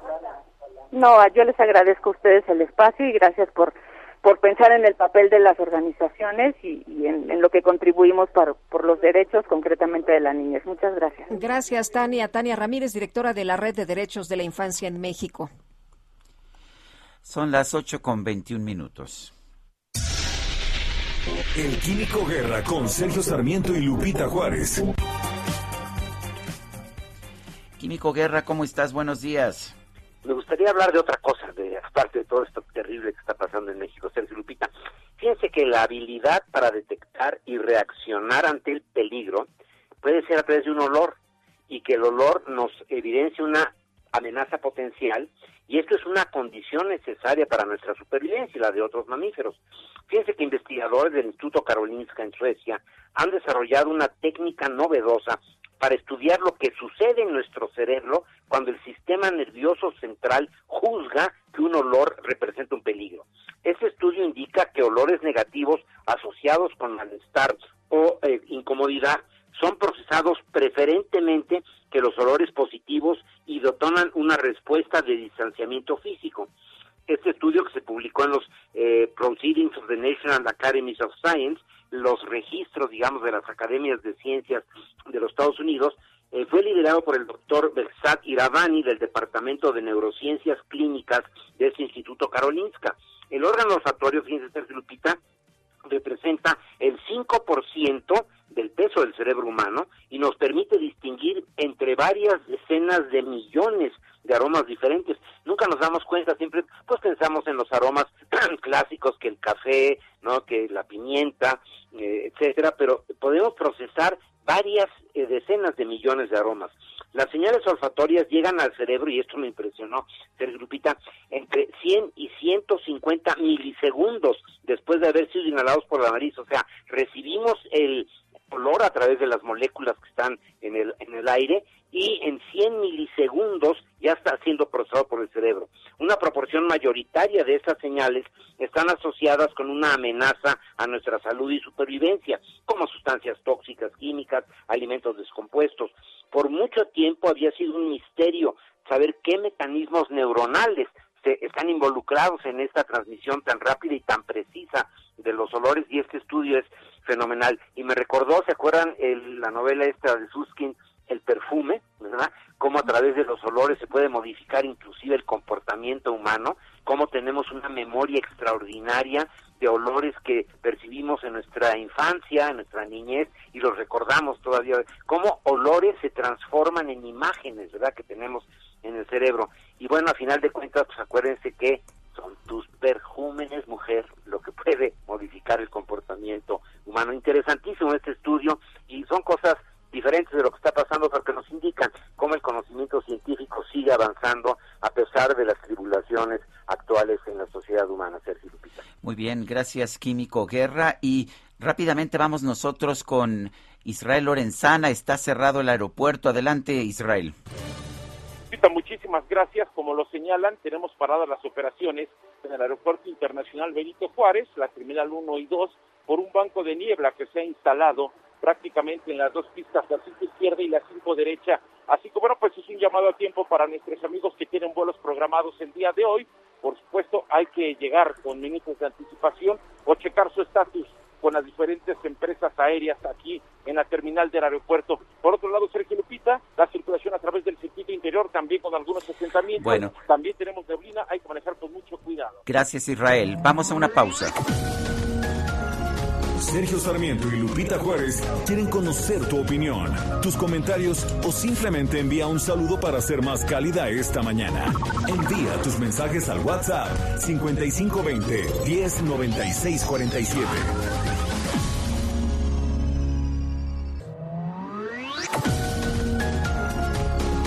Continuamos con Sergio Sarmiento y Lupita Juárez por El Heraldo Radio.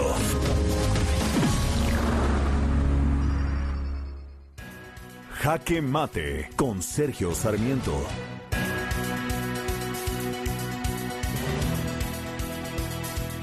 El propio presidente de la República señaló ayer su inconformidad con el hecho de que las empresas puedan deducir sus donaciones del impuesto sobre la renta. ¿Cómo se le va a devolver impuesto a una gran empresa bajo el supuesto de que ellos van a invertir en beneficio de la gente, en obras sociales, en filantropía? Hey, it's Ryan Reynolds, and I'm here with Keith, co star of my upcoming film, If, only in theaters, May 17th. Do you want to tell people the big news?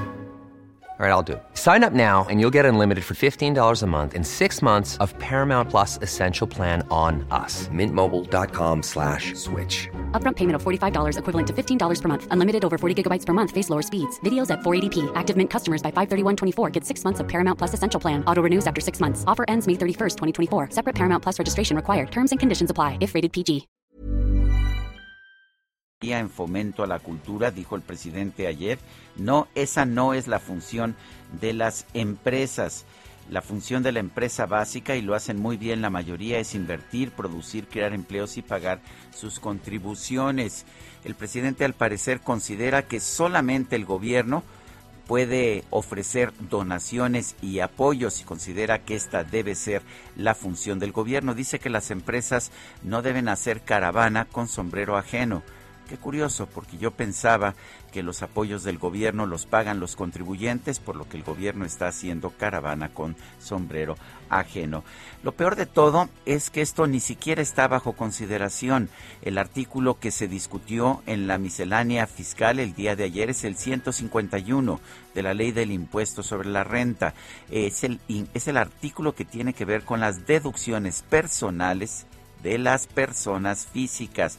Nadie hasta este momento está limitando las donaciones de las empresas y me parece que sería muy peligroso que se hiciera, particularmente en este momento. ¿Y por qué? Porque el gobierno está fallando en los apoyos que anteriormente daba a quienes están más necesitados. Eh, sus programas sociales son cada vez más ineficientes eh, y la gente está encontrando cada vez mayores dificultades, por ejemplo, para recibir un tratamiento médico en los servicios públicos de salud. Hoy más que nunca es importante que las organizaciones de la sociedad puedan apoyar a los más necesitados, pero esto no se va a poder hacer si el gobierno insiste en tener así como quiere el monopolio de la electricidad y del petróleo, insiste en tener el monopolio de la generosidad. Yo soy Sergio Sarmiento y lo invito a reflexionar.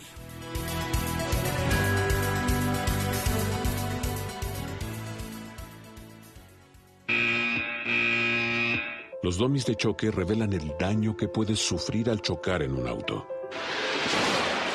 Reciben impacto tras impacto para evaluar qué autos nos protegen mejor. Solo los domis resisten choques. Tu familia no. ¿Sabías que en México se vendieron más de un millón y medio de autos de baja seguridad entre 2015 y 2020? Con autos más seguros y mejor información para los consumidores, se evitarían más de 5.000 muertes cada año. Exijamos autos más seguros para México. Infórmate en www.quetanseguroestuauto.org. Son las 8 de la mañana con 33 minutos. Vamos a un resumen de la información más importante. En Palacio Nacional, el presidente López Obrador aseguró que los videojuegos violentos pueden dañar a los menores de edad, por lo que pidió a las familias dedicar más tiempo a la convivencia con niños y adolescentes. Vamos a enviar un mensaje también a las familias, madres, padres, a los niños, a los adolescentes, sobre el riesgo de los juegos electrónicos, del Nintendo, todo esto que resulta muy violento eh, y que sin duda afecta, daña. Vamos a hacer una presentación sobre esto. Desde luego somos eh, libres, prohibido prohibir. Lo mejor de todo es autolimitarnos. El subsecretario de Seguridad Pública, Ricardo Mejía, advirtió que los videojuegos en línea son utilizados por algunas organizaciones criminales para reclutar a menores de edad.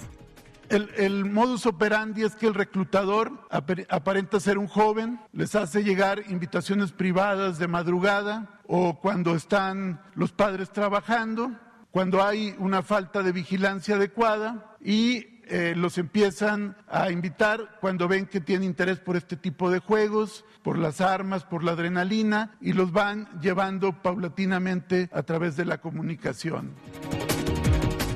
Elementos de la Interpol y la Agencia de Investigación Criminal detuvieron en la Ciudad de México a Rodrigo Granda Escobar, alias Ricardo Telles, excomandante y ex vocero de las Fuerzas Armadas Revolucionarias de Colombia.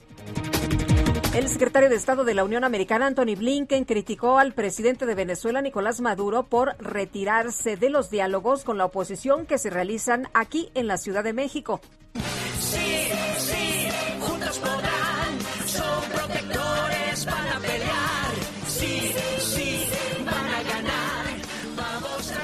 Cusco, Perú, donde se lleva a cabo el rodaje de la película Transformers, el despertar de las bestias, se reportó un accidente vial en el que estuvo involucrado Optimus Prime, el tráiler que profe protagoniza la saga. Los testigos reportaron que cuando el equipo de producción se trasladaba por la ciudad, Optimus Prime chocó con un auto estacionado debido a que las calles son muy estrechas. Acaba de chocar Optimus Prime con, un carro que estaba estacionado en el cine. Ahorita, están los tombos, todo. Está chocando en los carros porque no entraban los camiones en el cine, muchachos. En Soriana, el ahorro es para todos con la oferta de cada día. Hoy miércoles 20, dale lo mejor a tu familia, aprovechando que la carne molida de res especial 80-20 está a 79.90 el kilo, hasta 3 kilos por cliente. Soriana, la de todos los mexicanos. Aplica restricciones, aplica el IPE y Super. Seguimos con la información y a dos años de la jornada violenta conocida como el Jueves Negro o el Culiacanazo, los periodistas, eh, periodistas Marcos Vizcarra y Luis Brito estrenan un documental que se llama El Día que Perdimos la Ciudad. Marcos Vizcarra, periodista para Revista Espejo y colaborador de Reforma en Sinaloa, gracias por platicar con nosotros esta mañana y cuéntanos, cuéntanos de este documental. ¿Qué tal? Buenos días. Eh, muchísimas gracias por comunicarse, por, por trabajar y por platicar este documental, ¿no? Este proyecto que se formó a través de una de, un fondo que se llama Fondo Resiliencia y que eh, lo, lo coordinó Iniciativa Sinaloa junto con Iniciativa Global, con quienes nos hicieron una pregunta en su momento y que pues, esta vez la compartimos con ustedes, o le hemos estado compartiendo, que es justo saber cuál había sido el cambio, si, o si había ocurrido un cambio y cómo había cambiado la sociedad de Culiacán particularmente, después de ese hecho cuando se capturó y liberó al hijo de un narcotraficante, de un criminal, como Joaquín Guzmán lo era. La respuesta que obtuvimos fue muy triste, fue muy negativa, porque no, no hubo un cambio como tal, al contrario, eh, hubo una desazón por querer recordar el tema. lamentablemente, en Culiacán vivimos con un estigma eh, muy triste, donde el crimen finalmente se ha adueñado, de, por decirlo de alguna manera, del sentimiento o de la razón de lo que podemos pensar sobre ellos, ¿no? Y en algún momento esos criminales tuvieron eh, a bien, por decirlo también, para sus negocios, eh, tuvieron a conquistar, por decirlo así también, la, la mente de los sinaloenses y que nosotros nos creyéramos como que esas personas no harían nada si no se les hacía nada, que finalmente iban a ayudar, entre comillas, a la sociedad si no se les confrontaba. Y lo que sucedió fue algo distinto. El bien, el, sociólogo Tomás Guevara Martínez, por la Universidad Autónoma de Sinaloa, nos hablaba en este documental, ¿no? Cómo es que ese día realmente esos criminales se quitaron la, la, la máscara frente a todos nosotros, nos apuntaron con sus pistolas y nos hicieron que nos sometiéramos. En cuestión de minutos, en menos de 30 minutos, la situación prácticamente estaba sumida a un chantaje, a un reproche, a una negación de querer que se llevaran al hijo de un narcotraficante como Joaquín Guzmán. Y ese día para nosotros marcó un momento de dolor que hasta el momento no ha sido todavía ni olvidado, no ha sido tampoco recuperado. Es un duelo eh, que se queda, que quedó suspendido, es un duelo que sigue todavía ahí con provocándonos muchos sentimientos negativos, ¿no? Lamentablemente la sociedad sinaloense tenemos y cargamos con ese con ese con ese síntoma después de eso y cada vez que vemos un operativo, cada vez que vemos militares en operativo, cada vez que vemos helicópteros que no deberían estar pasando, pero que está sucediendo. Cada vez que vemos todo eso pensamos y rememoramos y eh, eh, esta, eh, eh, este, este episodio, no este jueves negro que vimos aquella vez el 17 de octubre de 2019. El- de alguna manera, ese día, ese culiacanazo demostró que quien realmente está en control de Culiacán es el narco. Eso es lo que nos demostró. Creo que ese día se demostró que más que un control del narco, los, eh, hay un descontrol, pues, ¿no? Nadie tiene el control.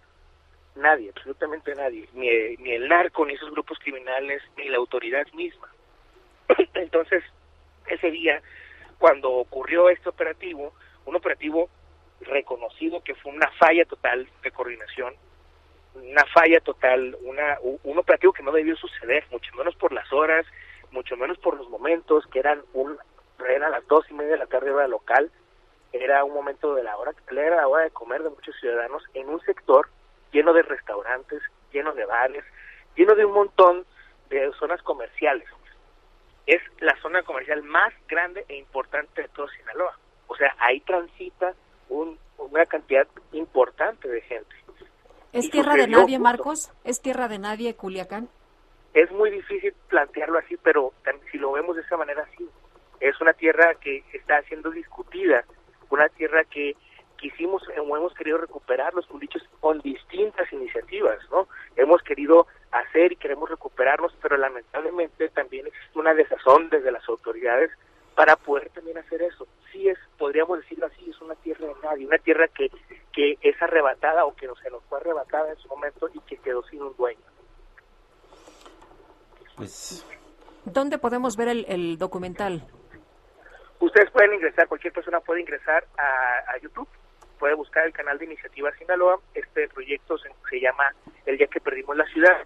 Es un corto documental que dura aproximadamente 35 minutos y donde vamos contando con una serie de escenas, escenas que fuimos rescatando de los celulares de muchas personas, de las videocámaras, de muchas tiendas.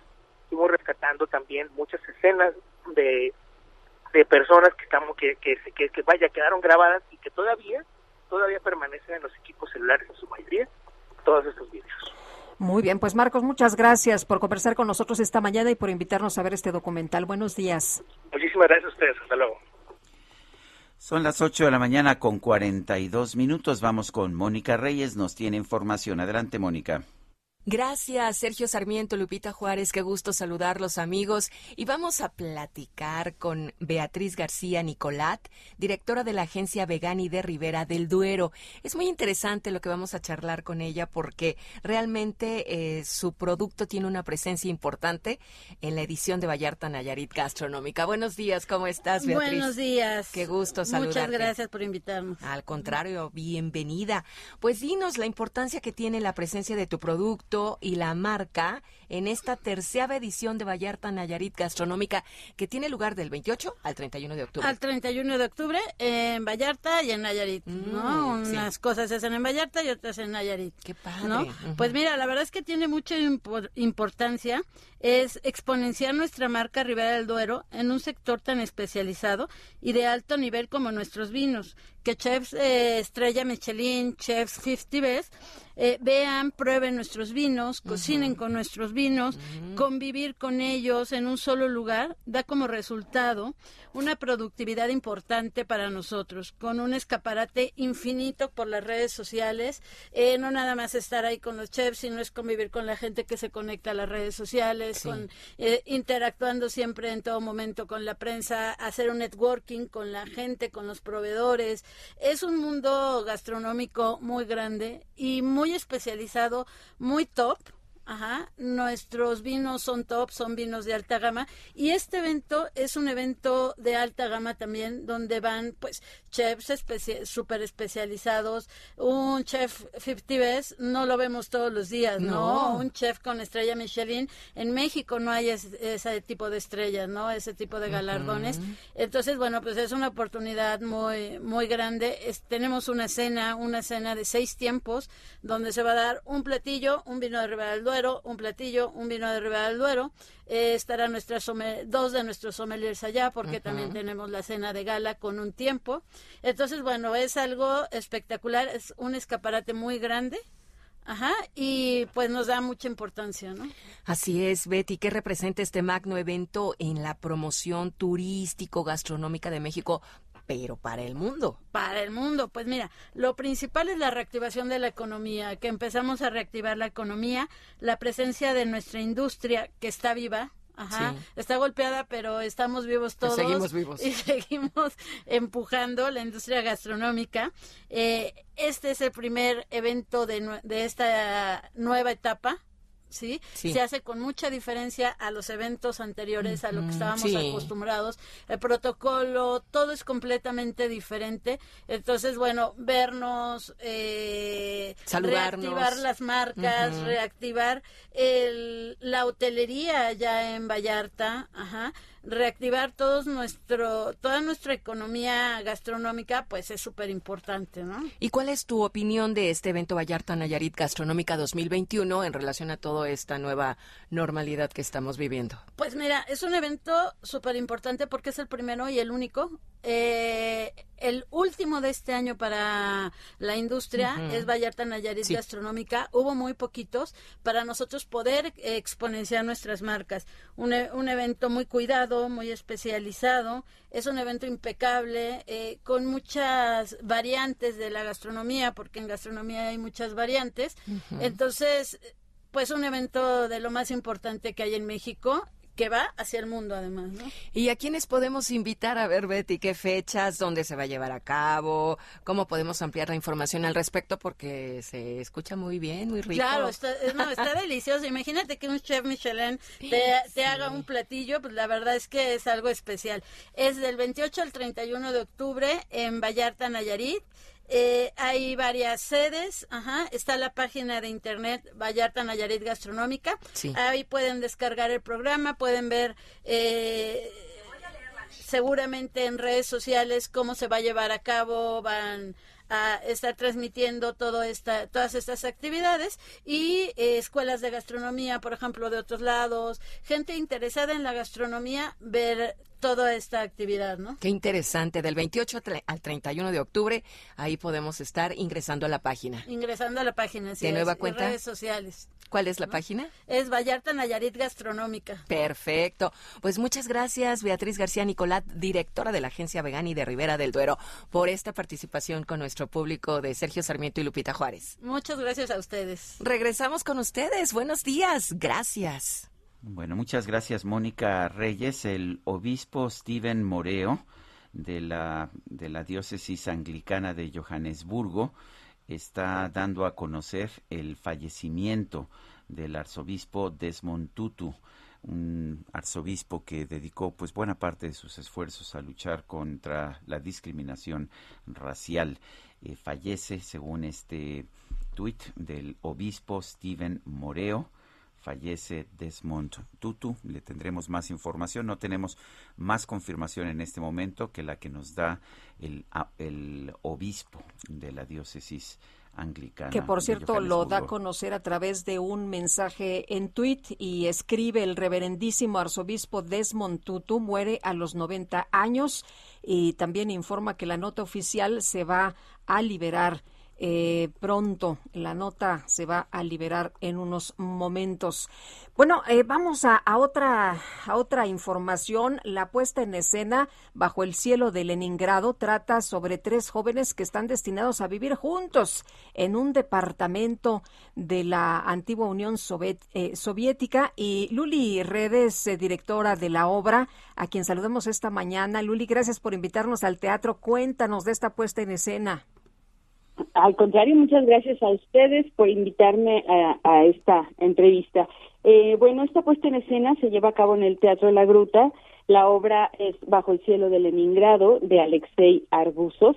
Es un eh, dramaturgo, escritor soviético, todavía le toca el tiempo de la Unión Soviética. Y bueno, narra la historia de tres jóvenes que se, cuedan, se quedan eh, aislados en una habitación dentro de el cerco de Leningrado cuando la ciudad fue sitiada en la Segunda Guerra Mundial por parte de los nazis. Entonces, bueno, es, es una historia entrañable, una relación que surge, una amistad que nace en momentos más los más críticos y difíciles de, de la vida. Eh, y bueno, la, la historia se cuenta en tres etapas no les voy a contar en qué termina, pero este que nos acompañen a verla es una historia entrañable con un texto muy bien escrito eh, de Alexei Arbusov, que bueno, Alexei Arbusov también fue un gran admirador de Anton Chekhov, de Fyodor Dostoyevsky, de gente pues muy muy letrada en, en Rusia y la Unión Soviética, tiene una fuerte influencia. Y entonces, bueno, puedo decirles que es un texto muy bien escrito, muy bello y muy propicio para este tiempo. Bueno, pues eh, gracias Lili Rede, directora de la obra, de, de, esta obra Bajo el cielo de Leningrado. Sí, eh, al contrario, muchísimas gracias a ustedes. Yo espero que puedan asistir. Estamos en el Teatro La Gruta, en el Foro La Gruta del Centro Cultural Helénico, a las 8 de la noche, todos los lunes, hasta el día 13 de diciembre. Muchas gracias, Luli. Muy buenos días. Gracias. Hasta buenos días luego. A ustedes. Bueno, y en información de último momento, se ha cerrado una base militar cerca de Washington tras reportes de un tirador activo y amenaza de explosión. Le tendremos más detalles. 8 con 50. Lo mejor de México está en Soriana. Aprovecha que el aguacate Hass está a 34.80 el kilo o la manzana Golden en bolsa a 24.80 el kilo y la piña gota de miel a 11.80 el kilo. Martes y miércoles del campo de Soriana a octubre 20. Aplica restricciones. Aplica en Hiper y Super. Falleció ayer Celeste Batel, la esposa del ingeniero Cuauhtémoc Cárdenas. Eh, de hecho, eh, esta información causó bastante conmoción en el mundo político. Celeste Batel, una mujer muy discreta eh, que tenía me parece el cariño de muchísima gente, muchísima gente que la conoció. Nació en Portugal, eh, vivió en México buena parte de su vida. Es madre, era madre del exgobernador de Michoacán, Lázaro Cárdenas Batel, actualmente jefe de asesores del presidente de la República, Andrés Manuel López Obrador.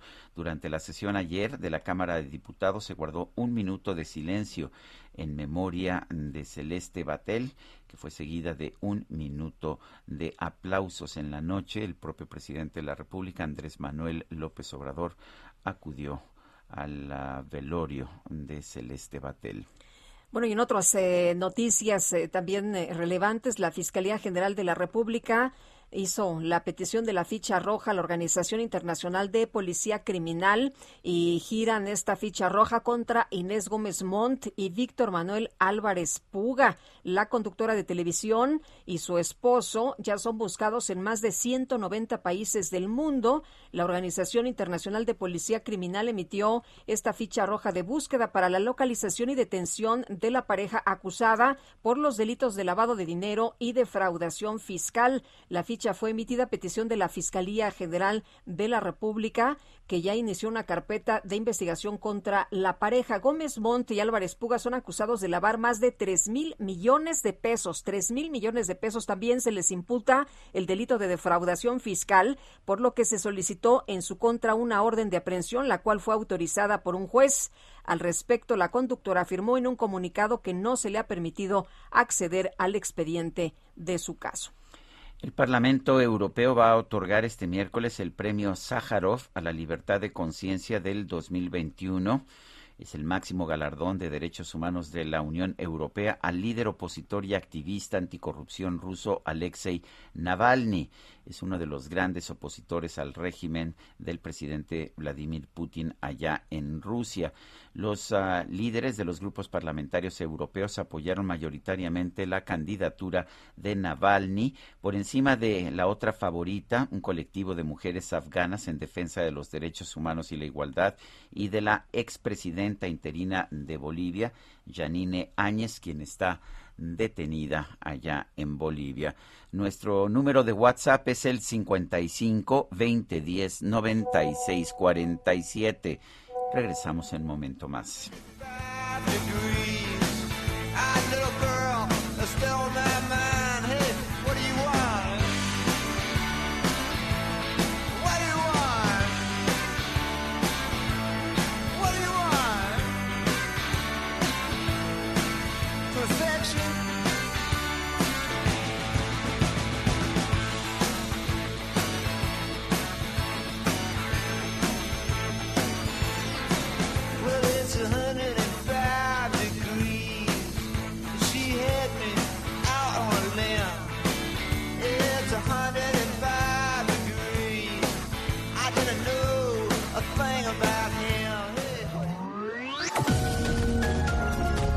Sergio Sarmiento y Lupita Juárez quieren conocer tu opinión, tus comentarios o simplemente envía un saludo para ser más cálida esta mañana.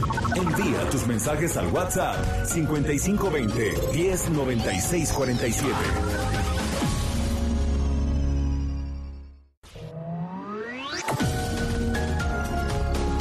Continuamos con Sergio Sarmiento y Lupita Juárez por El Heraldo Radio.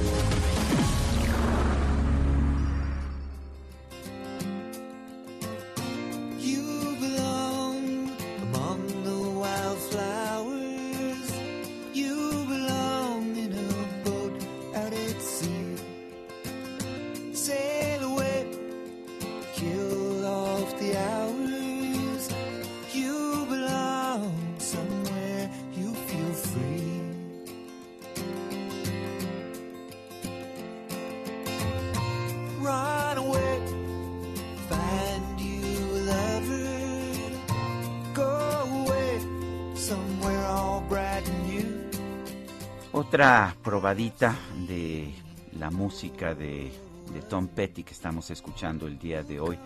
Wild Flowers, flores, ah, Salvajes. flores salvajes, flores silvestres creo que sería Silvestres, la mejor, la mejor ah, Tienes traducción. razón. Eh, qué bueno el artículo de Mónica Soto y Casa, nuestra Fíjate que lo, colaboradora el día de hoy. sí, lo acabo de, de leer temprano hoy por la, la mañana. Sergio te sacude, habla del feminicidio, que no está tan lejos, ¿eh? que muchas veces está cerca de nosotros y de cómo pues eh, las mujeres tenemos que hacer este compromiso para estar fuertes, para informarnos, para educarnos y no permitir que se sigan pues eh, registrando estos casos. Me Esperemos que sí. me gustó bueno, mucho. felicidades a Mónica Soto y Casa por, por un artículo, eh, pues yo creo que lo podremos decir en el periódico Reforma, y que realmente es un artículo pues, muy impactante. Y, Sí. Bueno, que habla del, del feminicidio, Sergio. Oye, em, nos dice una persona, saludos a don Sergio Sarmiento y doña Guadalupe Juárez, su amigo de siempre, Gabriel Sánchez Diosdado de Atizapán de Zaragoza. Un abrazo eh, a don Sergio. El próximo sábado, eh, sábado 23 de octubre es su cumple. efectivamente eso dicen las malas lenguas, dicen que, que va a ser mi cumpleaños, sí. Y que se va a poner bueno. Pues no sé si se va a poner bueno, pero este, Yo tengo por ahí algunos, algunas, algunas referencias. algunas referencias. Bueno, me parece bien. Dice, Otra persona, por favor, que no desaparezcan fundaciones como el FUCAM en Oaxaca, pues ayuda muchísimo a los que no tenemos los recursos para atendernos de cáncer de mama. Gracias a FUCAM pude hacerme un estudio que no proporciona el IMSS y he podido seguir con mi tratamiento. Bendiciones a Lupita y Sergio y, y firma LM. Eh, buenos días, Sergio Lupita. Él no entiende los beneficios de las donaciones que no una, sino varias empresas donan para proporcionar beneficios de medicinas, utensilios, etcétera, ya que el gobierno no da una. Eh, dice, y si no dan, pues que no quiten estas aportaciones. Es cultura de los mexicanos como para nosotros y para otros países. Gracias y felicidades por su programa. Mi nombre es eh, Antonio Ayón desde Zapopan, Jalisco. Son las nueve de la mañana con tres minutos. Hola, Sergio Sarmiento, Lupita Juárez, amigos, muy buenos días. Vallarta Nayarit Gastronómica, el mejor evento gastronómico de Latinoamérica en su tercera edición ininterrumpida. Se engalana al recibir, encabezando el cartel, a la gran chef mexicana Daniela Soto Inés, galardonada en 2019 como la mejor chef del mundo por la firma 50 Best Mundial. Estrellas Michelin, Master Chefs, Master Sommeliers, Show Cooking, Catas, Premium, talleres gourmet, cenas maridaje, comidas de diferentes estados invitados, cenas de embajadores, estilo de vida, formación, degustaciones, seis estados participantes, España como país invitado, El Paso, Texas como destino internacional, Tequisquiapan y Bahía de Banderas también, todo en un solo evento llamado Vallarta Nayarit Gastronómica 2021. Es imperdible, amigos, del 28 al 31 de octubre. Visiten nuestra página Vallarta Nayarit Gastronómica. Regresamos con ustedes. Sergio Sarmiento Lupita Juárez, gracias, buenos días. Muy bien, gracias a Mónica, a Mónica Reyes. Son las nueve de la mañana con cuatro minutos. Ha llegado el momento de experimentar lo que nos hace sentir que estamos vivos. La micro deportiva. Just gonna stand there and watch me all right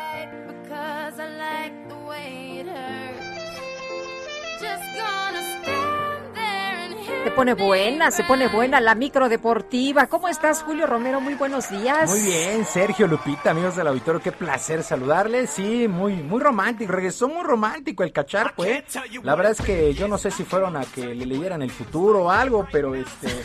eh, pero bueno, estaba muy enamorado. Qué bueno, qué bueno que esté muy bien. ¿Y qué, y qué nos puso? Yo no, yo no reconocí la voz, este. Que- A Rihanna. Ah, muy bien. Bueno. Exactamente. Y este, se pone lo que se le antoja, ¿no? Eminem. Sí. O sea, Porque para creo, empezar. creo que a ti te gusta Tom Petty, ¿no? Me encanta Tom Petty, yo creo que eh, son de los artistas que sí me faltó ver, me hubiera encantado que hubiera venido a México.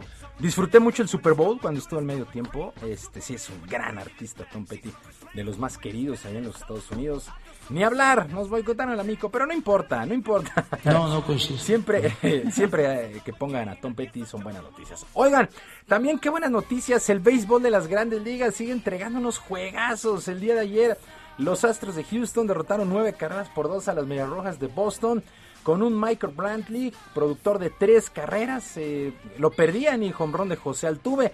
La verdad es que estuvo buenísimo este juego a pesar del marcador, pero fue hasta las últimas entradas que se decidió. Así es que Houston 9 por 2. La serie de campeonato en la Liga Americana está empatada dos juegos por bando. Es a ganar cuatro posibles siete.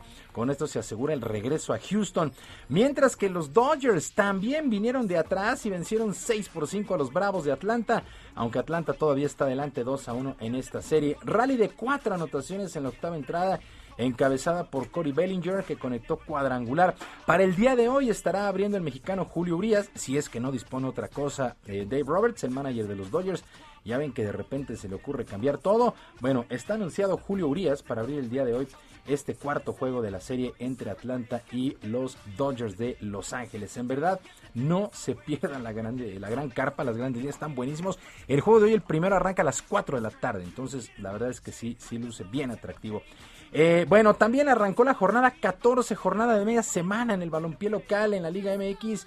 Y resultados al momento. El Puebla venció 2 por 0 a Mazatlán. Monterrey perdió 1 por 0 en su visita a los Gallos Blancos del Querétaro allá en la corregidora. Fue la tercera derrota consecutiva del conjunto rayado y por lo pronto el técnico Javier Aguirre aseguró que trabajará para mejorar el cierre de la campaña y por supuesto la liguilla por el punto.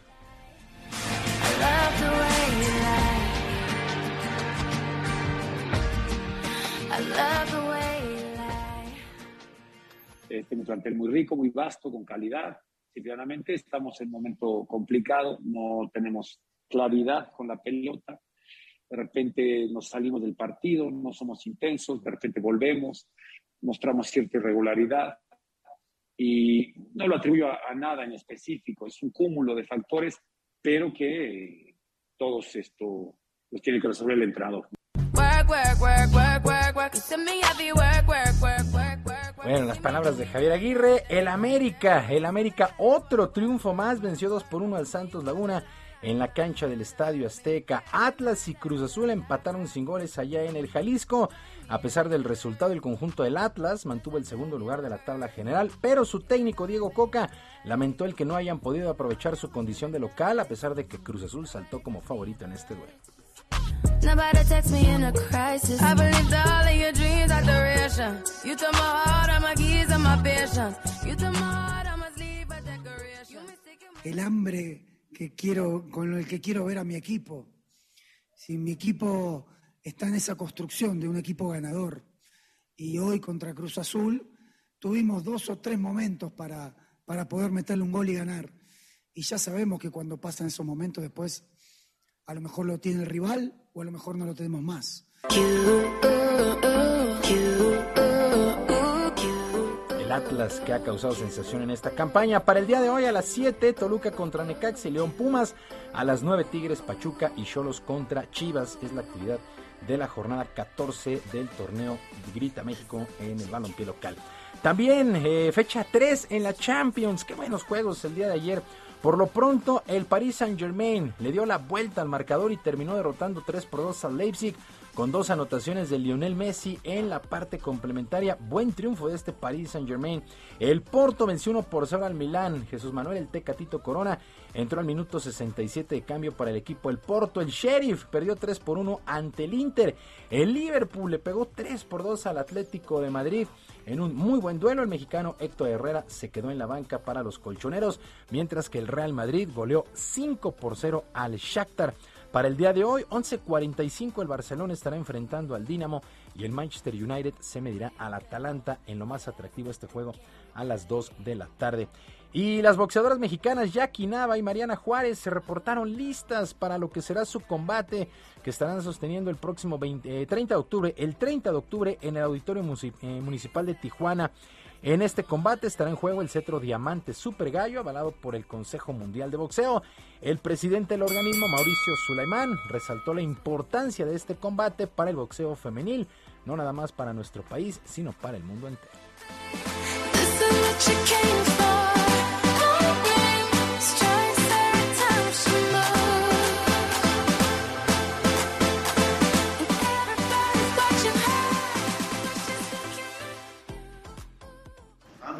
El poder de la mujer y están listas para subirse al ring en un momento en el que necesitamos precisamente este tipo de demostración de coraje, de unidad, de respeto. Y pues va a ser una pelea muy interesante donde el boxeo mexicano, donde el boxeo de mujeres será la capital del, del boxeo mundial. Jackie Nava y Mariana Juárez, sin lugar a dudas, dos de las boxeadoras más destacadas de nuestro país. Y arrancó la temporada 75 en el básquetbol de la NBA. Ya es oficial, ¿verdad? Sí, ahora sí, ya es oficial. Que de Arranca. repente estaba yo viendo juegos y dije, pero si todavía y resultó que eran de exhibición. Sí, de pretemporada todavía. Sí, Sí, pero ya el día de ayer, dos duelos. En el primero, los guerreros de Golden State vencieron 121 a 114 a los Lakers de Los Ángeles. Y los actuales campeones, los Bucks de Milwaukee, se impusieron 127 a 104 a los Nets de Brooklyn.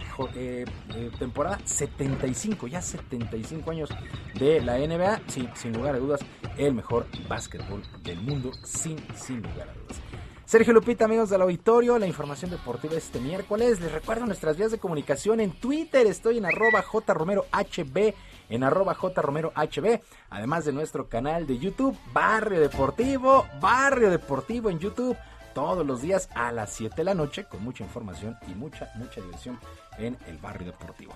Que tengan todos un extraordinario día. Muchas gracias, mi querido Julio. Buenos días.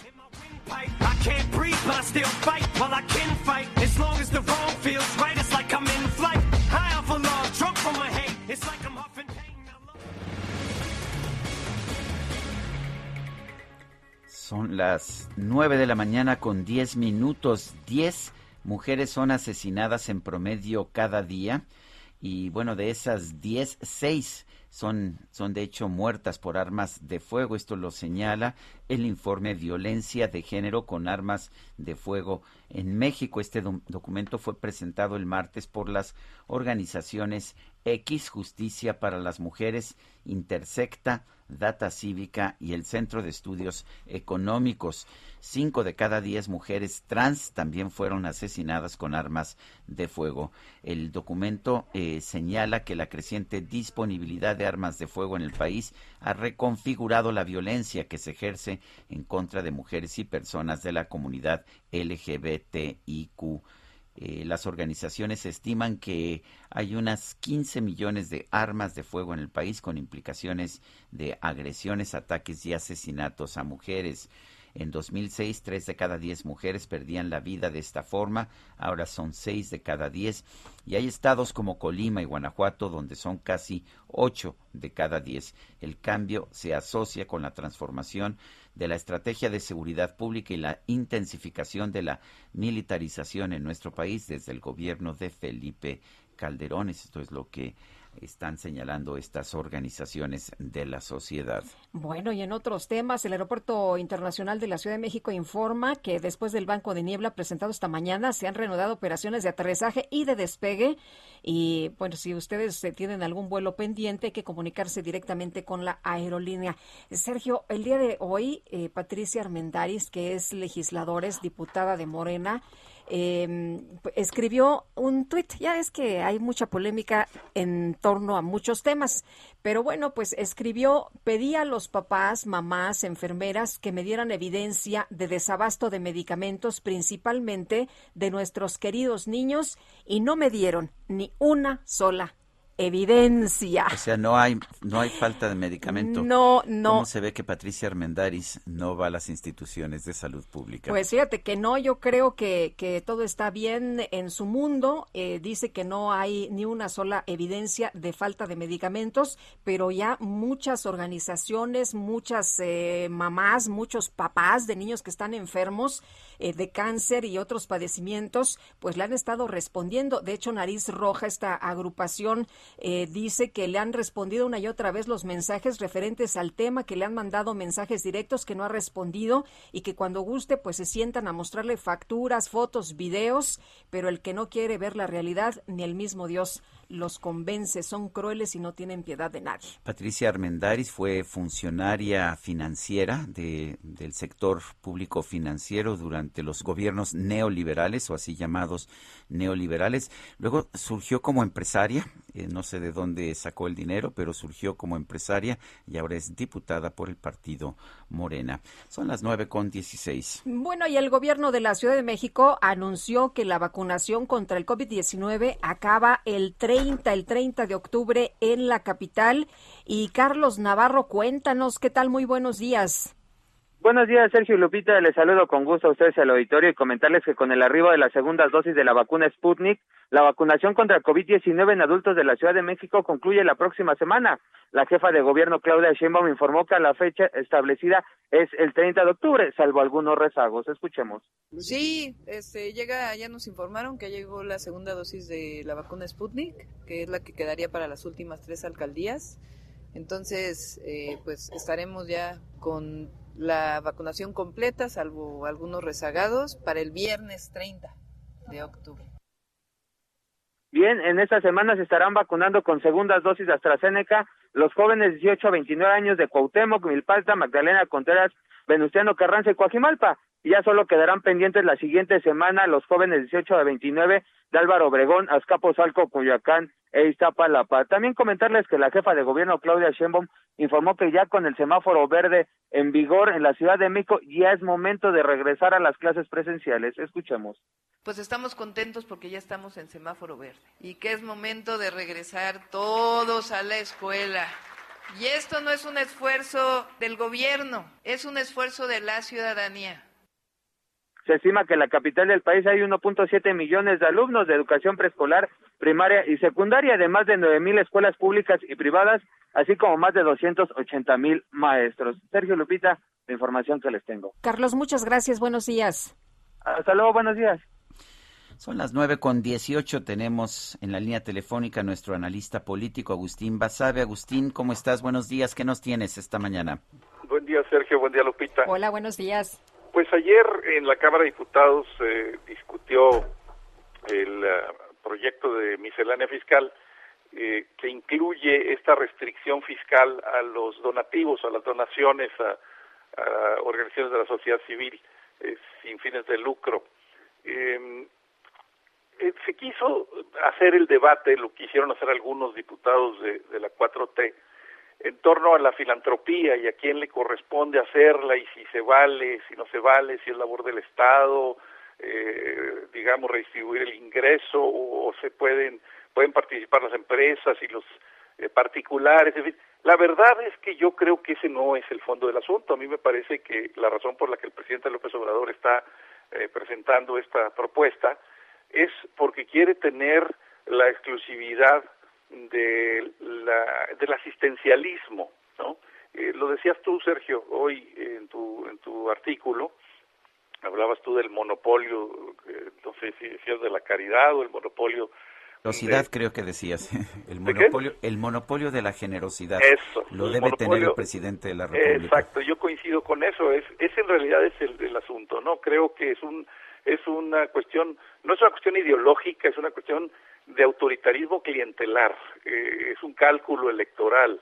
Eh, ¿A quién le van a deber eh, la gente, digamos, este, que reciban beneficios económicos o que reciban algún tipo de ayuda, de apoyo asistencial, pues eh, se lo tienen que deber al gobierno de la 4T. Ese es, ese es el trasfondo del asunto, no es un problema ideológico de izquierda o derecha, porque todos saben, empezando por el presidente, que al gobierno no le alcanza para eh, subsidiar todo, que no tiene recursos para hacerlo todo, y que esta labor que hacen algunas empresas, pero sobre todo muchos individuos, muchas personas, eh, al donar, al apoyar eh, causas eh, nobles, complementa, no sustituye la labor de- del gobierno. Entonces, eh, me parece que es un despropósito lo que se está proponiendo.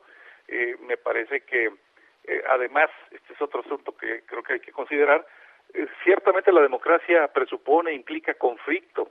Siempre hay un conflicto, hay un debate, hay una contraposición de posturas, pero uno, un buen político escoge a sus enemigos y escoge las, las batallas que quiere dar.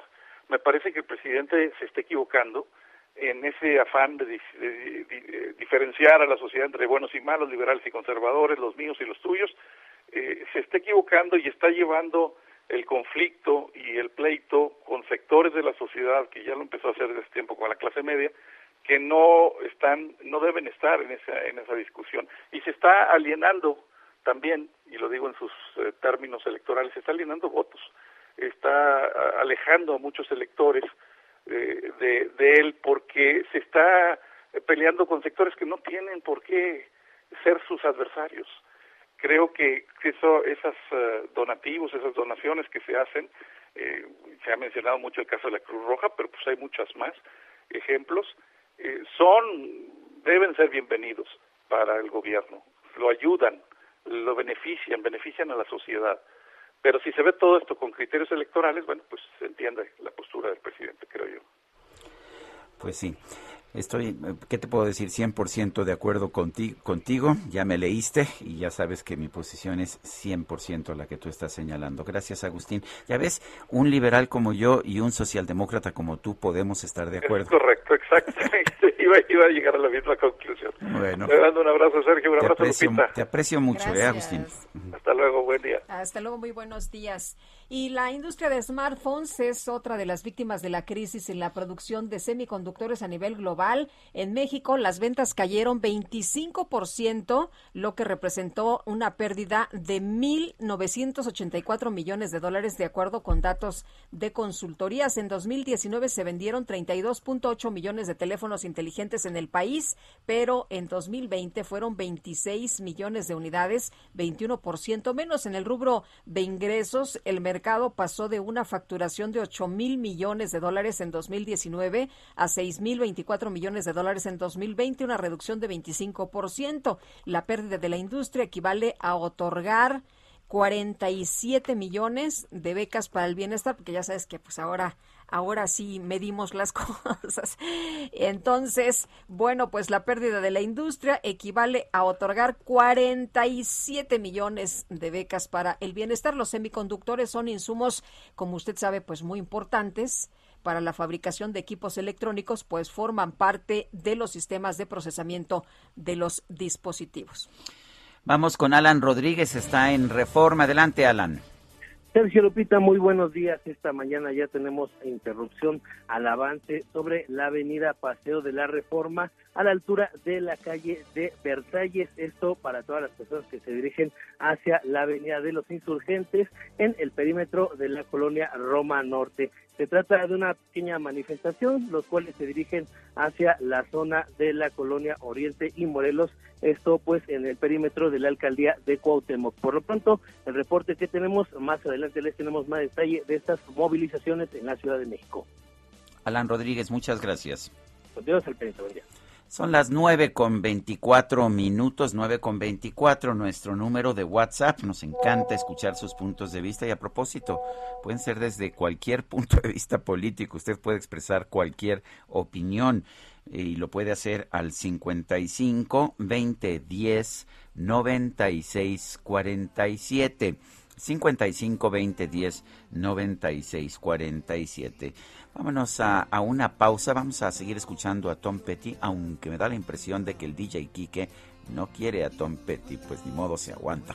¿Quiere escuchar o quiere seguir planteando su postura?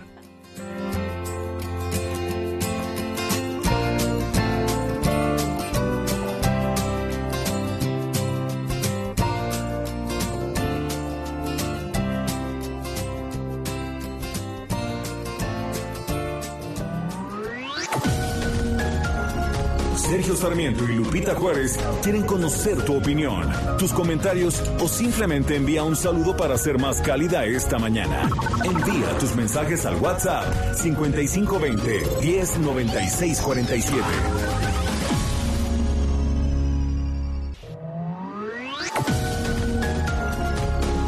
Continuamos con Sergio Sarmiento y Lupita Juárez por El Heraldo Radio.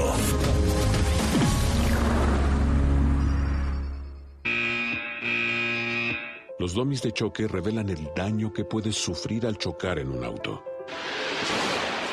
Reciben impacto tras impacto para evaluar qué autos nos protegen mejor. Solo los domis resisten choques. Tu familia no. ¿Sabías que en México se vendieron más de un millón y medio de autos de baja seguridad entre 2015 y 2020? Con autos más seguros y mejor información para los consumidores, se evitarían más de 5.000 muertes cada año. Exijamos autos más seguros para México. Infórmate en www.quetanseguroestuauto.org.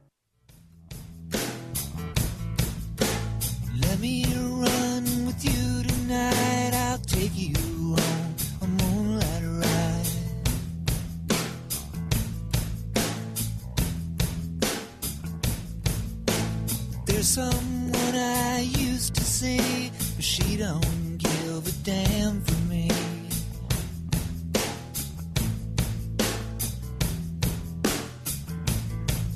Let me get to the point. Let's roll another joint turn the radio A pesar del marcado desprecio de nuestro DJ Kike, estamos escuchando a Tom Petty. Esto se llama You Don't Know How It Feels. no sabes cómo se siente. Y es un mensaje para el DJ Kike en que Tom Petty expresa el daño, el dolor que le ha causado el látigo del desprecio de nuestro operador.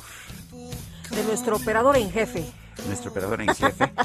Por- por- es el car- eh, ¿qué es el este carpacho mayor? No, no el carpacho, el, este, El carpacha me dio hambre. Cachar. el cacharpo mayor. Ay, ay, ay. Yo Híjole, creo que llevamos, hambre. dema- ¿Qué- llevamos qué demasiado es? tiempo ¿Qué en el es? programa. Yo son las nueve Oye, yo, 32. ya debería venir este Israel Arechiga, ¿no? Sí, por ¿Se favor. le Nos puede obligar prometió, a venir nos en persona y con alimentos? Dijo, ay, les voy a llevar cositas y los voy a ir a visitar en persona, voy a estar ahí con ustedes y no sé cuántas cosas Nada de más. nada, ¿no? Nada de nada. Caminos de la vida no son como imaginaba. Exactamente, exactamente. La qué filosofía razón, del DJ qué razón que no tiene, no tiene superación. Bueno, vámonos a los mensajes. Pilar Martínez dice, estimados Lupita y Sergio, yo también cumplo años el día 23, 72. Le mando al señor Sarmiento un abrazo adelantado con mucho afecto. Ustedes forman parte de mis cariños. Ay, qué bonito, qué bonito. Pues sí. Saludos y bendiciones, doña Pilar Martínez. Permítanos mandarle un fuerte abrazo y bueno, le deseamos lo mejor en este cumple número 72.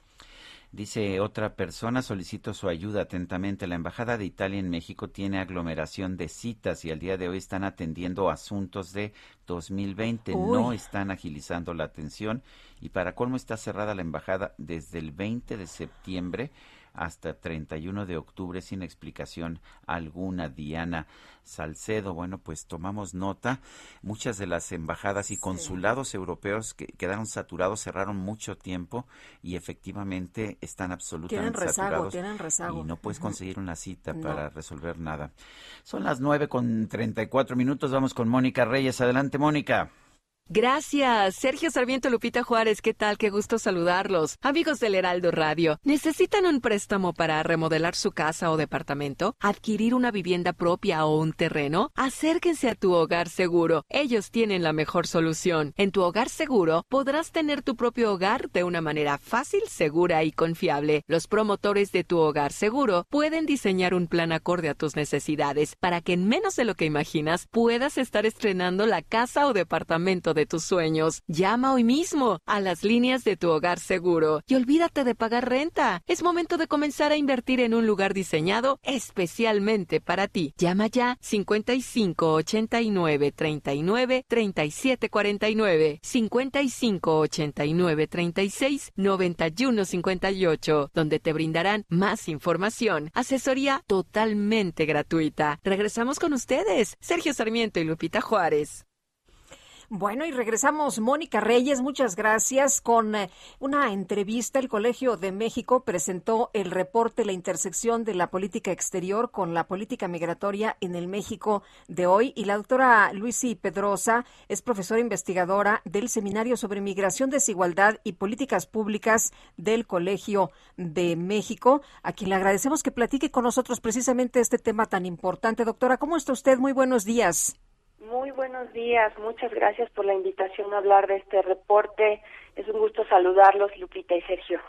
Gracias, Luis. Y cuéntenos, cuéntenos exactamente qué, qué ha cambiado, cómo es la situación ahora en esta relación entre la política exterior mexicana y la política migratoria. Para empezar, eh, vimos que el, que el propio secretario de Relaciones Exteriores empezaba a hacer cargo de muchas cosas y hasta parecía que estaba a cargo de la política migratoria, que en realidad está en gobernación. Pero eh, cuéntenos, ¿qué ha cambiado? ¿Cómo está viendo usted esta relación? Bueno, la observación que hace Sergio es absolutamente correcta y a partir de, de, este, es- este tipo de observaciones es que nació el interés de este equipo de investigación en el Colegio de México muy interdisciplinario de ponernos a, a tratar de comprender por qué se ha ensanchado tanto esta intersección y lo podríamos llamar de hecho pues pues eh, un, un traslape muy ancho. Porque realmente una intersección siempre la habrá. Hay muchos puntos de contacto en la política migratoria y la política exterior que comienzan hasta con la emisión de documentos eh, en consulados y visas, control de fronteras, así que digamos que la intersección es natural y es deseable, pero observamos, como bien dices, que en los últimos años el campo de, de administración, de gestión de la, de la Cancillería en México se ensanchó muchísimo en lo que toca a la política migratoria y nos interesaba ver qué implicaciones tiene este ensanchamiento de ese espacio de la Cancillería en política migratoria para ambas políticas. ¿Qué implica para la política migratoria que de repente las agencias que tienen el mandato legal para dirigirla no la estén dirigiendo? ¿Y qué implica para la política exterior que eh, su rango de temas se haya estrechado y se haya concentrado tantísimo como en los últimos años hemos visto que se concentró en la política migratoria. Entonces, ese es justamente el meollo del asunto, lo que nos motivó a, a estudiar eh, qué posibilidades y qué escenarios hay de que cada uno de estos dos ambos de política recuperen su espacio. ¿Y, y qué encuentran, doctora? ¿Cómo ven ustedes eh, la, la situación? Pues eh, encontramos cosas muy interesantes, Lupita. El ejercicio ha sido realmente fascinante porque aunque somos un grupo de académicos que no estamos muy acostumbrados a, a, construir contrafactuales y no nos gusta el futurismo, no nos gusta predecir cosas, nos sentimos todos más cómodos analizando el pasado, pero logramos construir escenarios. Y la maravilla de construir escenarios es que vamos más allá de las meras recomendaciones y que podemos decir, eh, para darles un ejemplo muy concreto, ¿qué ocurre si en el, en el caso de que el trompismo se fortalezca en los años venideros?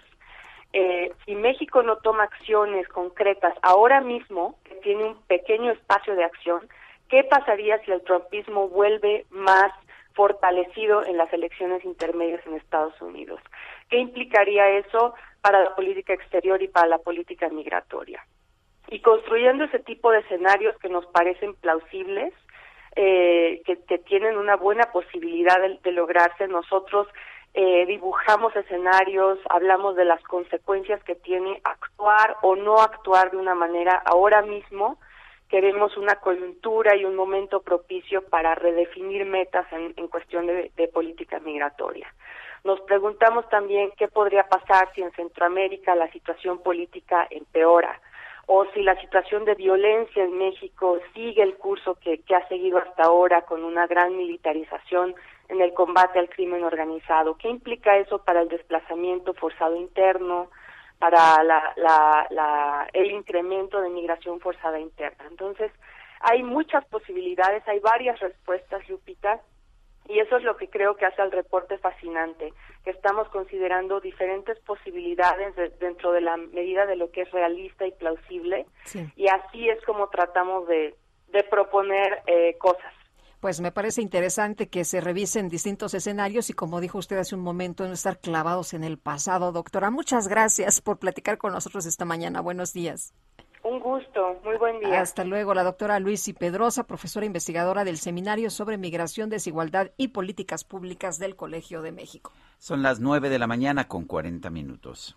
En Soriana, el ahorro es para todos con la oferta de cada día. Hoy miércoles 20, dale lo mejor a tu familia, aprovechando que la carne molida de res especial 80-20 está a 79.90 el kilo, hasta 3 kilos por cliente.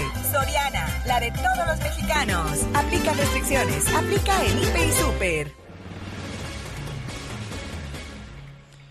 Bueno, ya adelantaba el tema Guadalupe Juárez. La diputada de Morena, Patricia Armendares, dice que solicitó pruebas para ver si realmente había desabasto de medicamentos para niños con cáncer y dijo que no había encontrado un solo ejemplo de que faltara medicamento para niños con cáncer.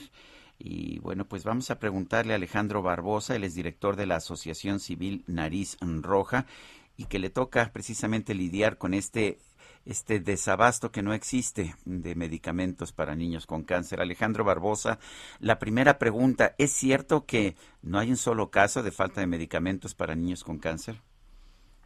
Muy buenos días. Hola, buenos días.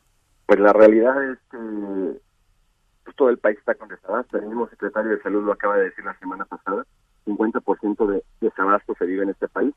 Entonces, hablar de que no hay un caso la verdad es una grosería para los niños de Oaxaca que hace más de un mes el presidente les prometió que se iba a entregar el medicamento en Oaxaca. Por poner un solo ejemplo, aquí en Jalisco ya no tenemos metrotexato, no tenemos ciclofosfamida, o sea, no tenemos tratamientos completos, que manden un par de cajitas los tratamientos conllevan 19 claves que dejó de producir la empresa PISA. Al no tener estas claves y comprar algunas que logran conseguir en distintos países, esto no es el éxito del, del proyecto, es tener el tratamiento en tiempo y forma completo. No se tiene. Y hoy en Oaxaca es una crisis, no tienen el medicamento en su mayoría de las, de las piezas y desafortunadamente los niños se nos van a morir.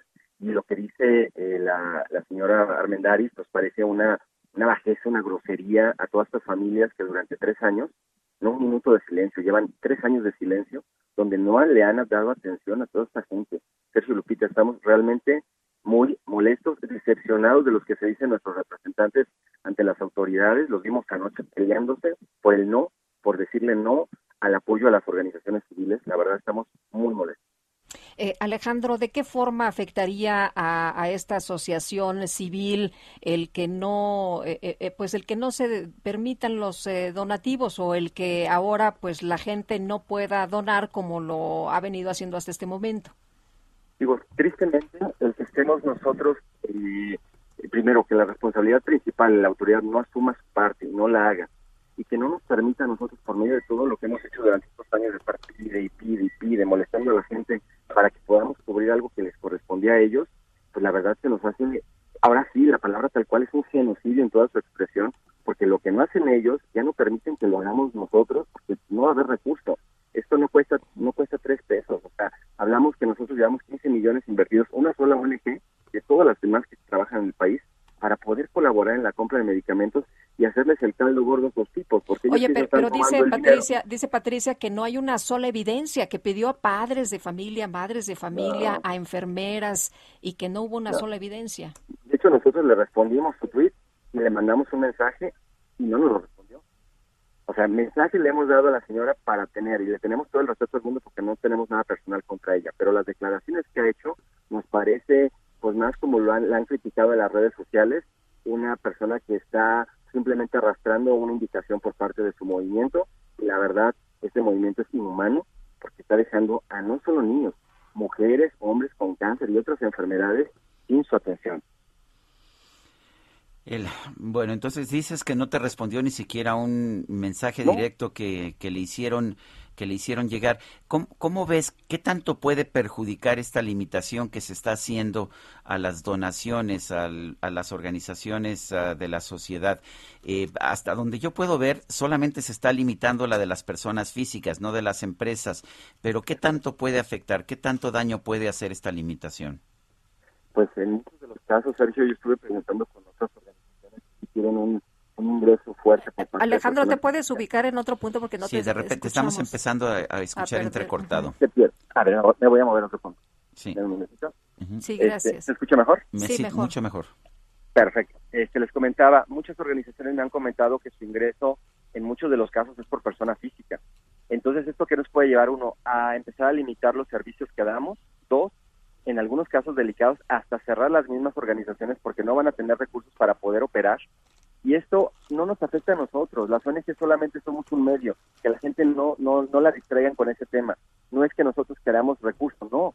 El tema es que la gente ya no va a recibir los apoyos que requiere. Las ONGs no es lo importante. Nosotros somos simplemente un medio.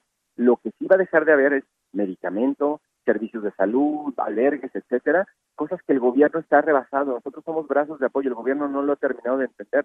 Nosotros nos dedicamos a ayudar.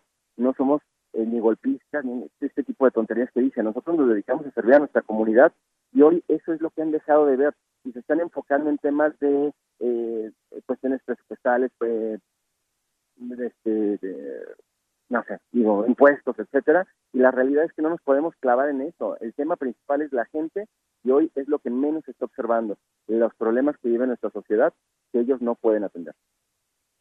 Pues Alejandro, gracias por hablar con nosotros. Alejandro Barbosa, director de la Asociación Civil Nariz Roja. Fuerte abrazo. Gracias, un abrazo. Hasta luego, buenos días. 9 con 46. GastroLab.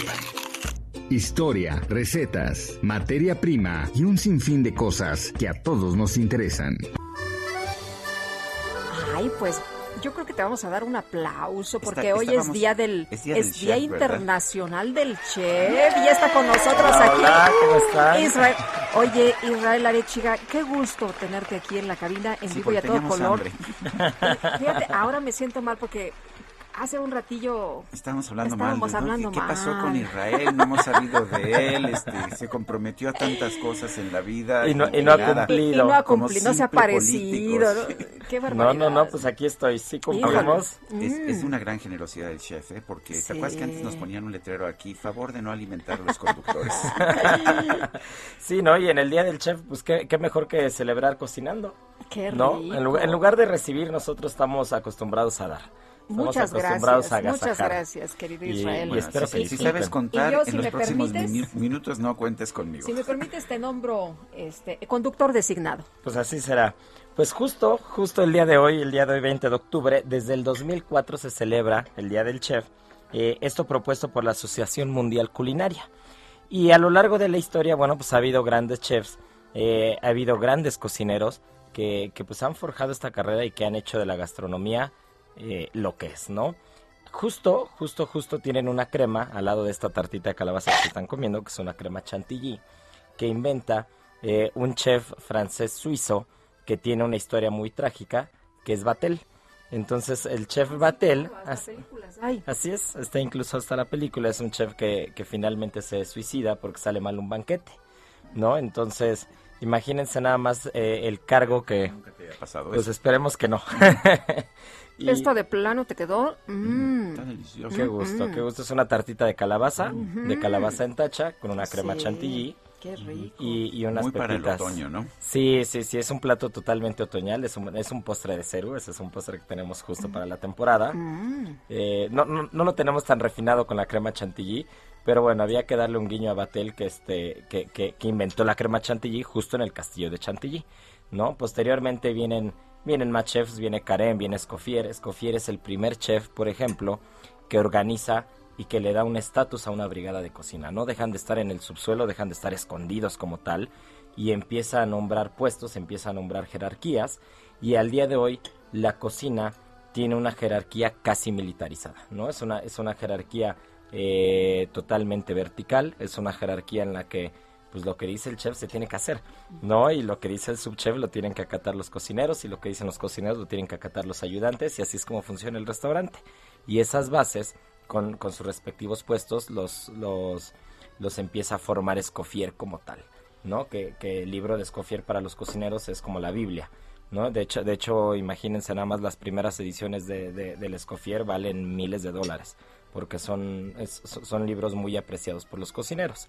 Y posteriormente ya, ya un poco más en la era moderna, llegan chefs como Paul Bocuse, que, que en paz descanse, que murió hace algunos años, hace pocos años murió, y, y que él fue el que sienta las bases de la Nouvelle Cuisine, ¿no? De la nueva cocina, de, en la que se dejan de lado las salsas pesadas, se dejan de lado los banquetes grandes y- y burdos, las aves completas con todo y plumas en las mesas, se empieza a refinar la cocina y a partir de ahí también se refina la cocina española con la, nueva cocina vasca, ¿no? Entonces, eh, Paul Bocuse marca un poco las reglas y, y sienta las bases de la cocina moderna, que es como la conocemos al día de hoy, ¿no? Un servicio de restaurante, un servicio refinado, el fine dining.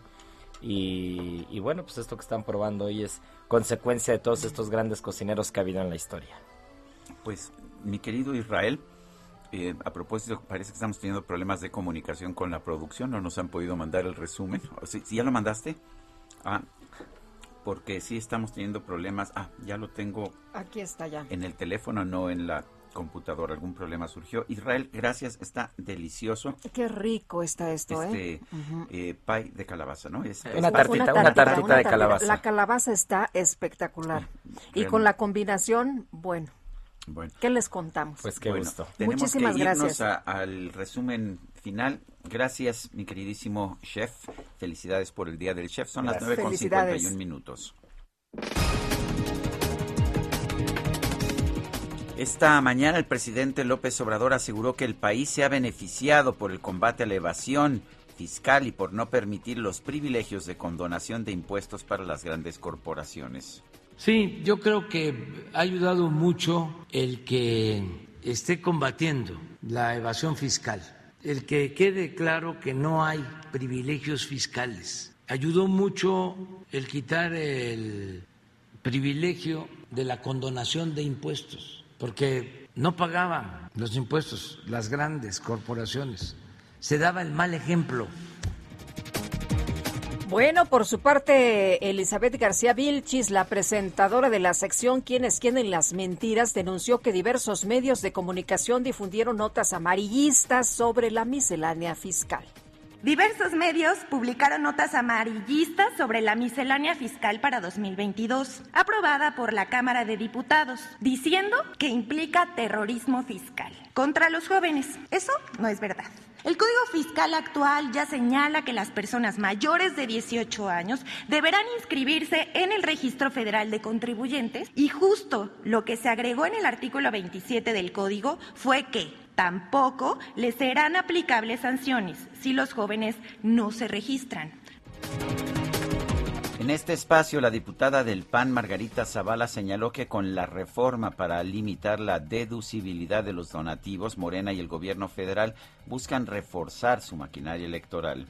Sin duda, porque lo que hacen es sostener el dinero para su maquinaria electoral. Y la otra, te voy a decir por qué. Por un lado, lo deciden por un resentimiento dio a un sector de la población, porque dijeron, y lo dice la exposición de motivos del dictamen, que como lo donan los ricos, pues entonces no lo voy a hacer deducible, lo cual es falso, que además la clase media es la más generosa. Pero además, pues no puedes decidir las cosas por prejuicios respecto de un sector de la población que algunas veces hasta lo hace como es en el caso de la alcaldía de Benito Juárez.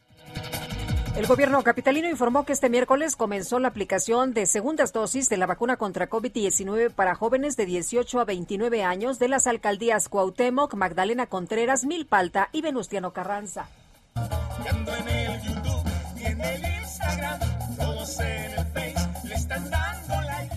Pues mire usted, la Oficina de Turismo de Viena, en Austria, anunció la apertura de una cuenta en la plataforma de contenido para adultos OnlyFans. Sí, la Oficina de Turismo, para compartir imágenes de las obras de arte de los principales museos de Viena, debido a que en los últimos años han enfrentado problemas de censura. Sí, Instagram, Facebook y TikTok eh, están censurando las muestras de arte pictórico que incluyen desnudez y califican estos materiales, estas obras de arte como potencialmente pornográficas.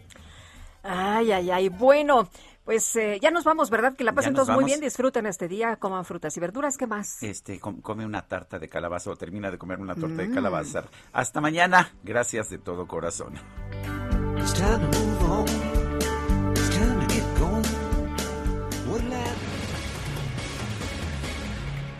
Heraldo Media Group presentó Sergio Sarmiento y Lupita Juárez por El Heraldo Radio.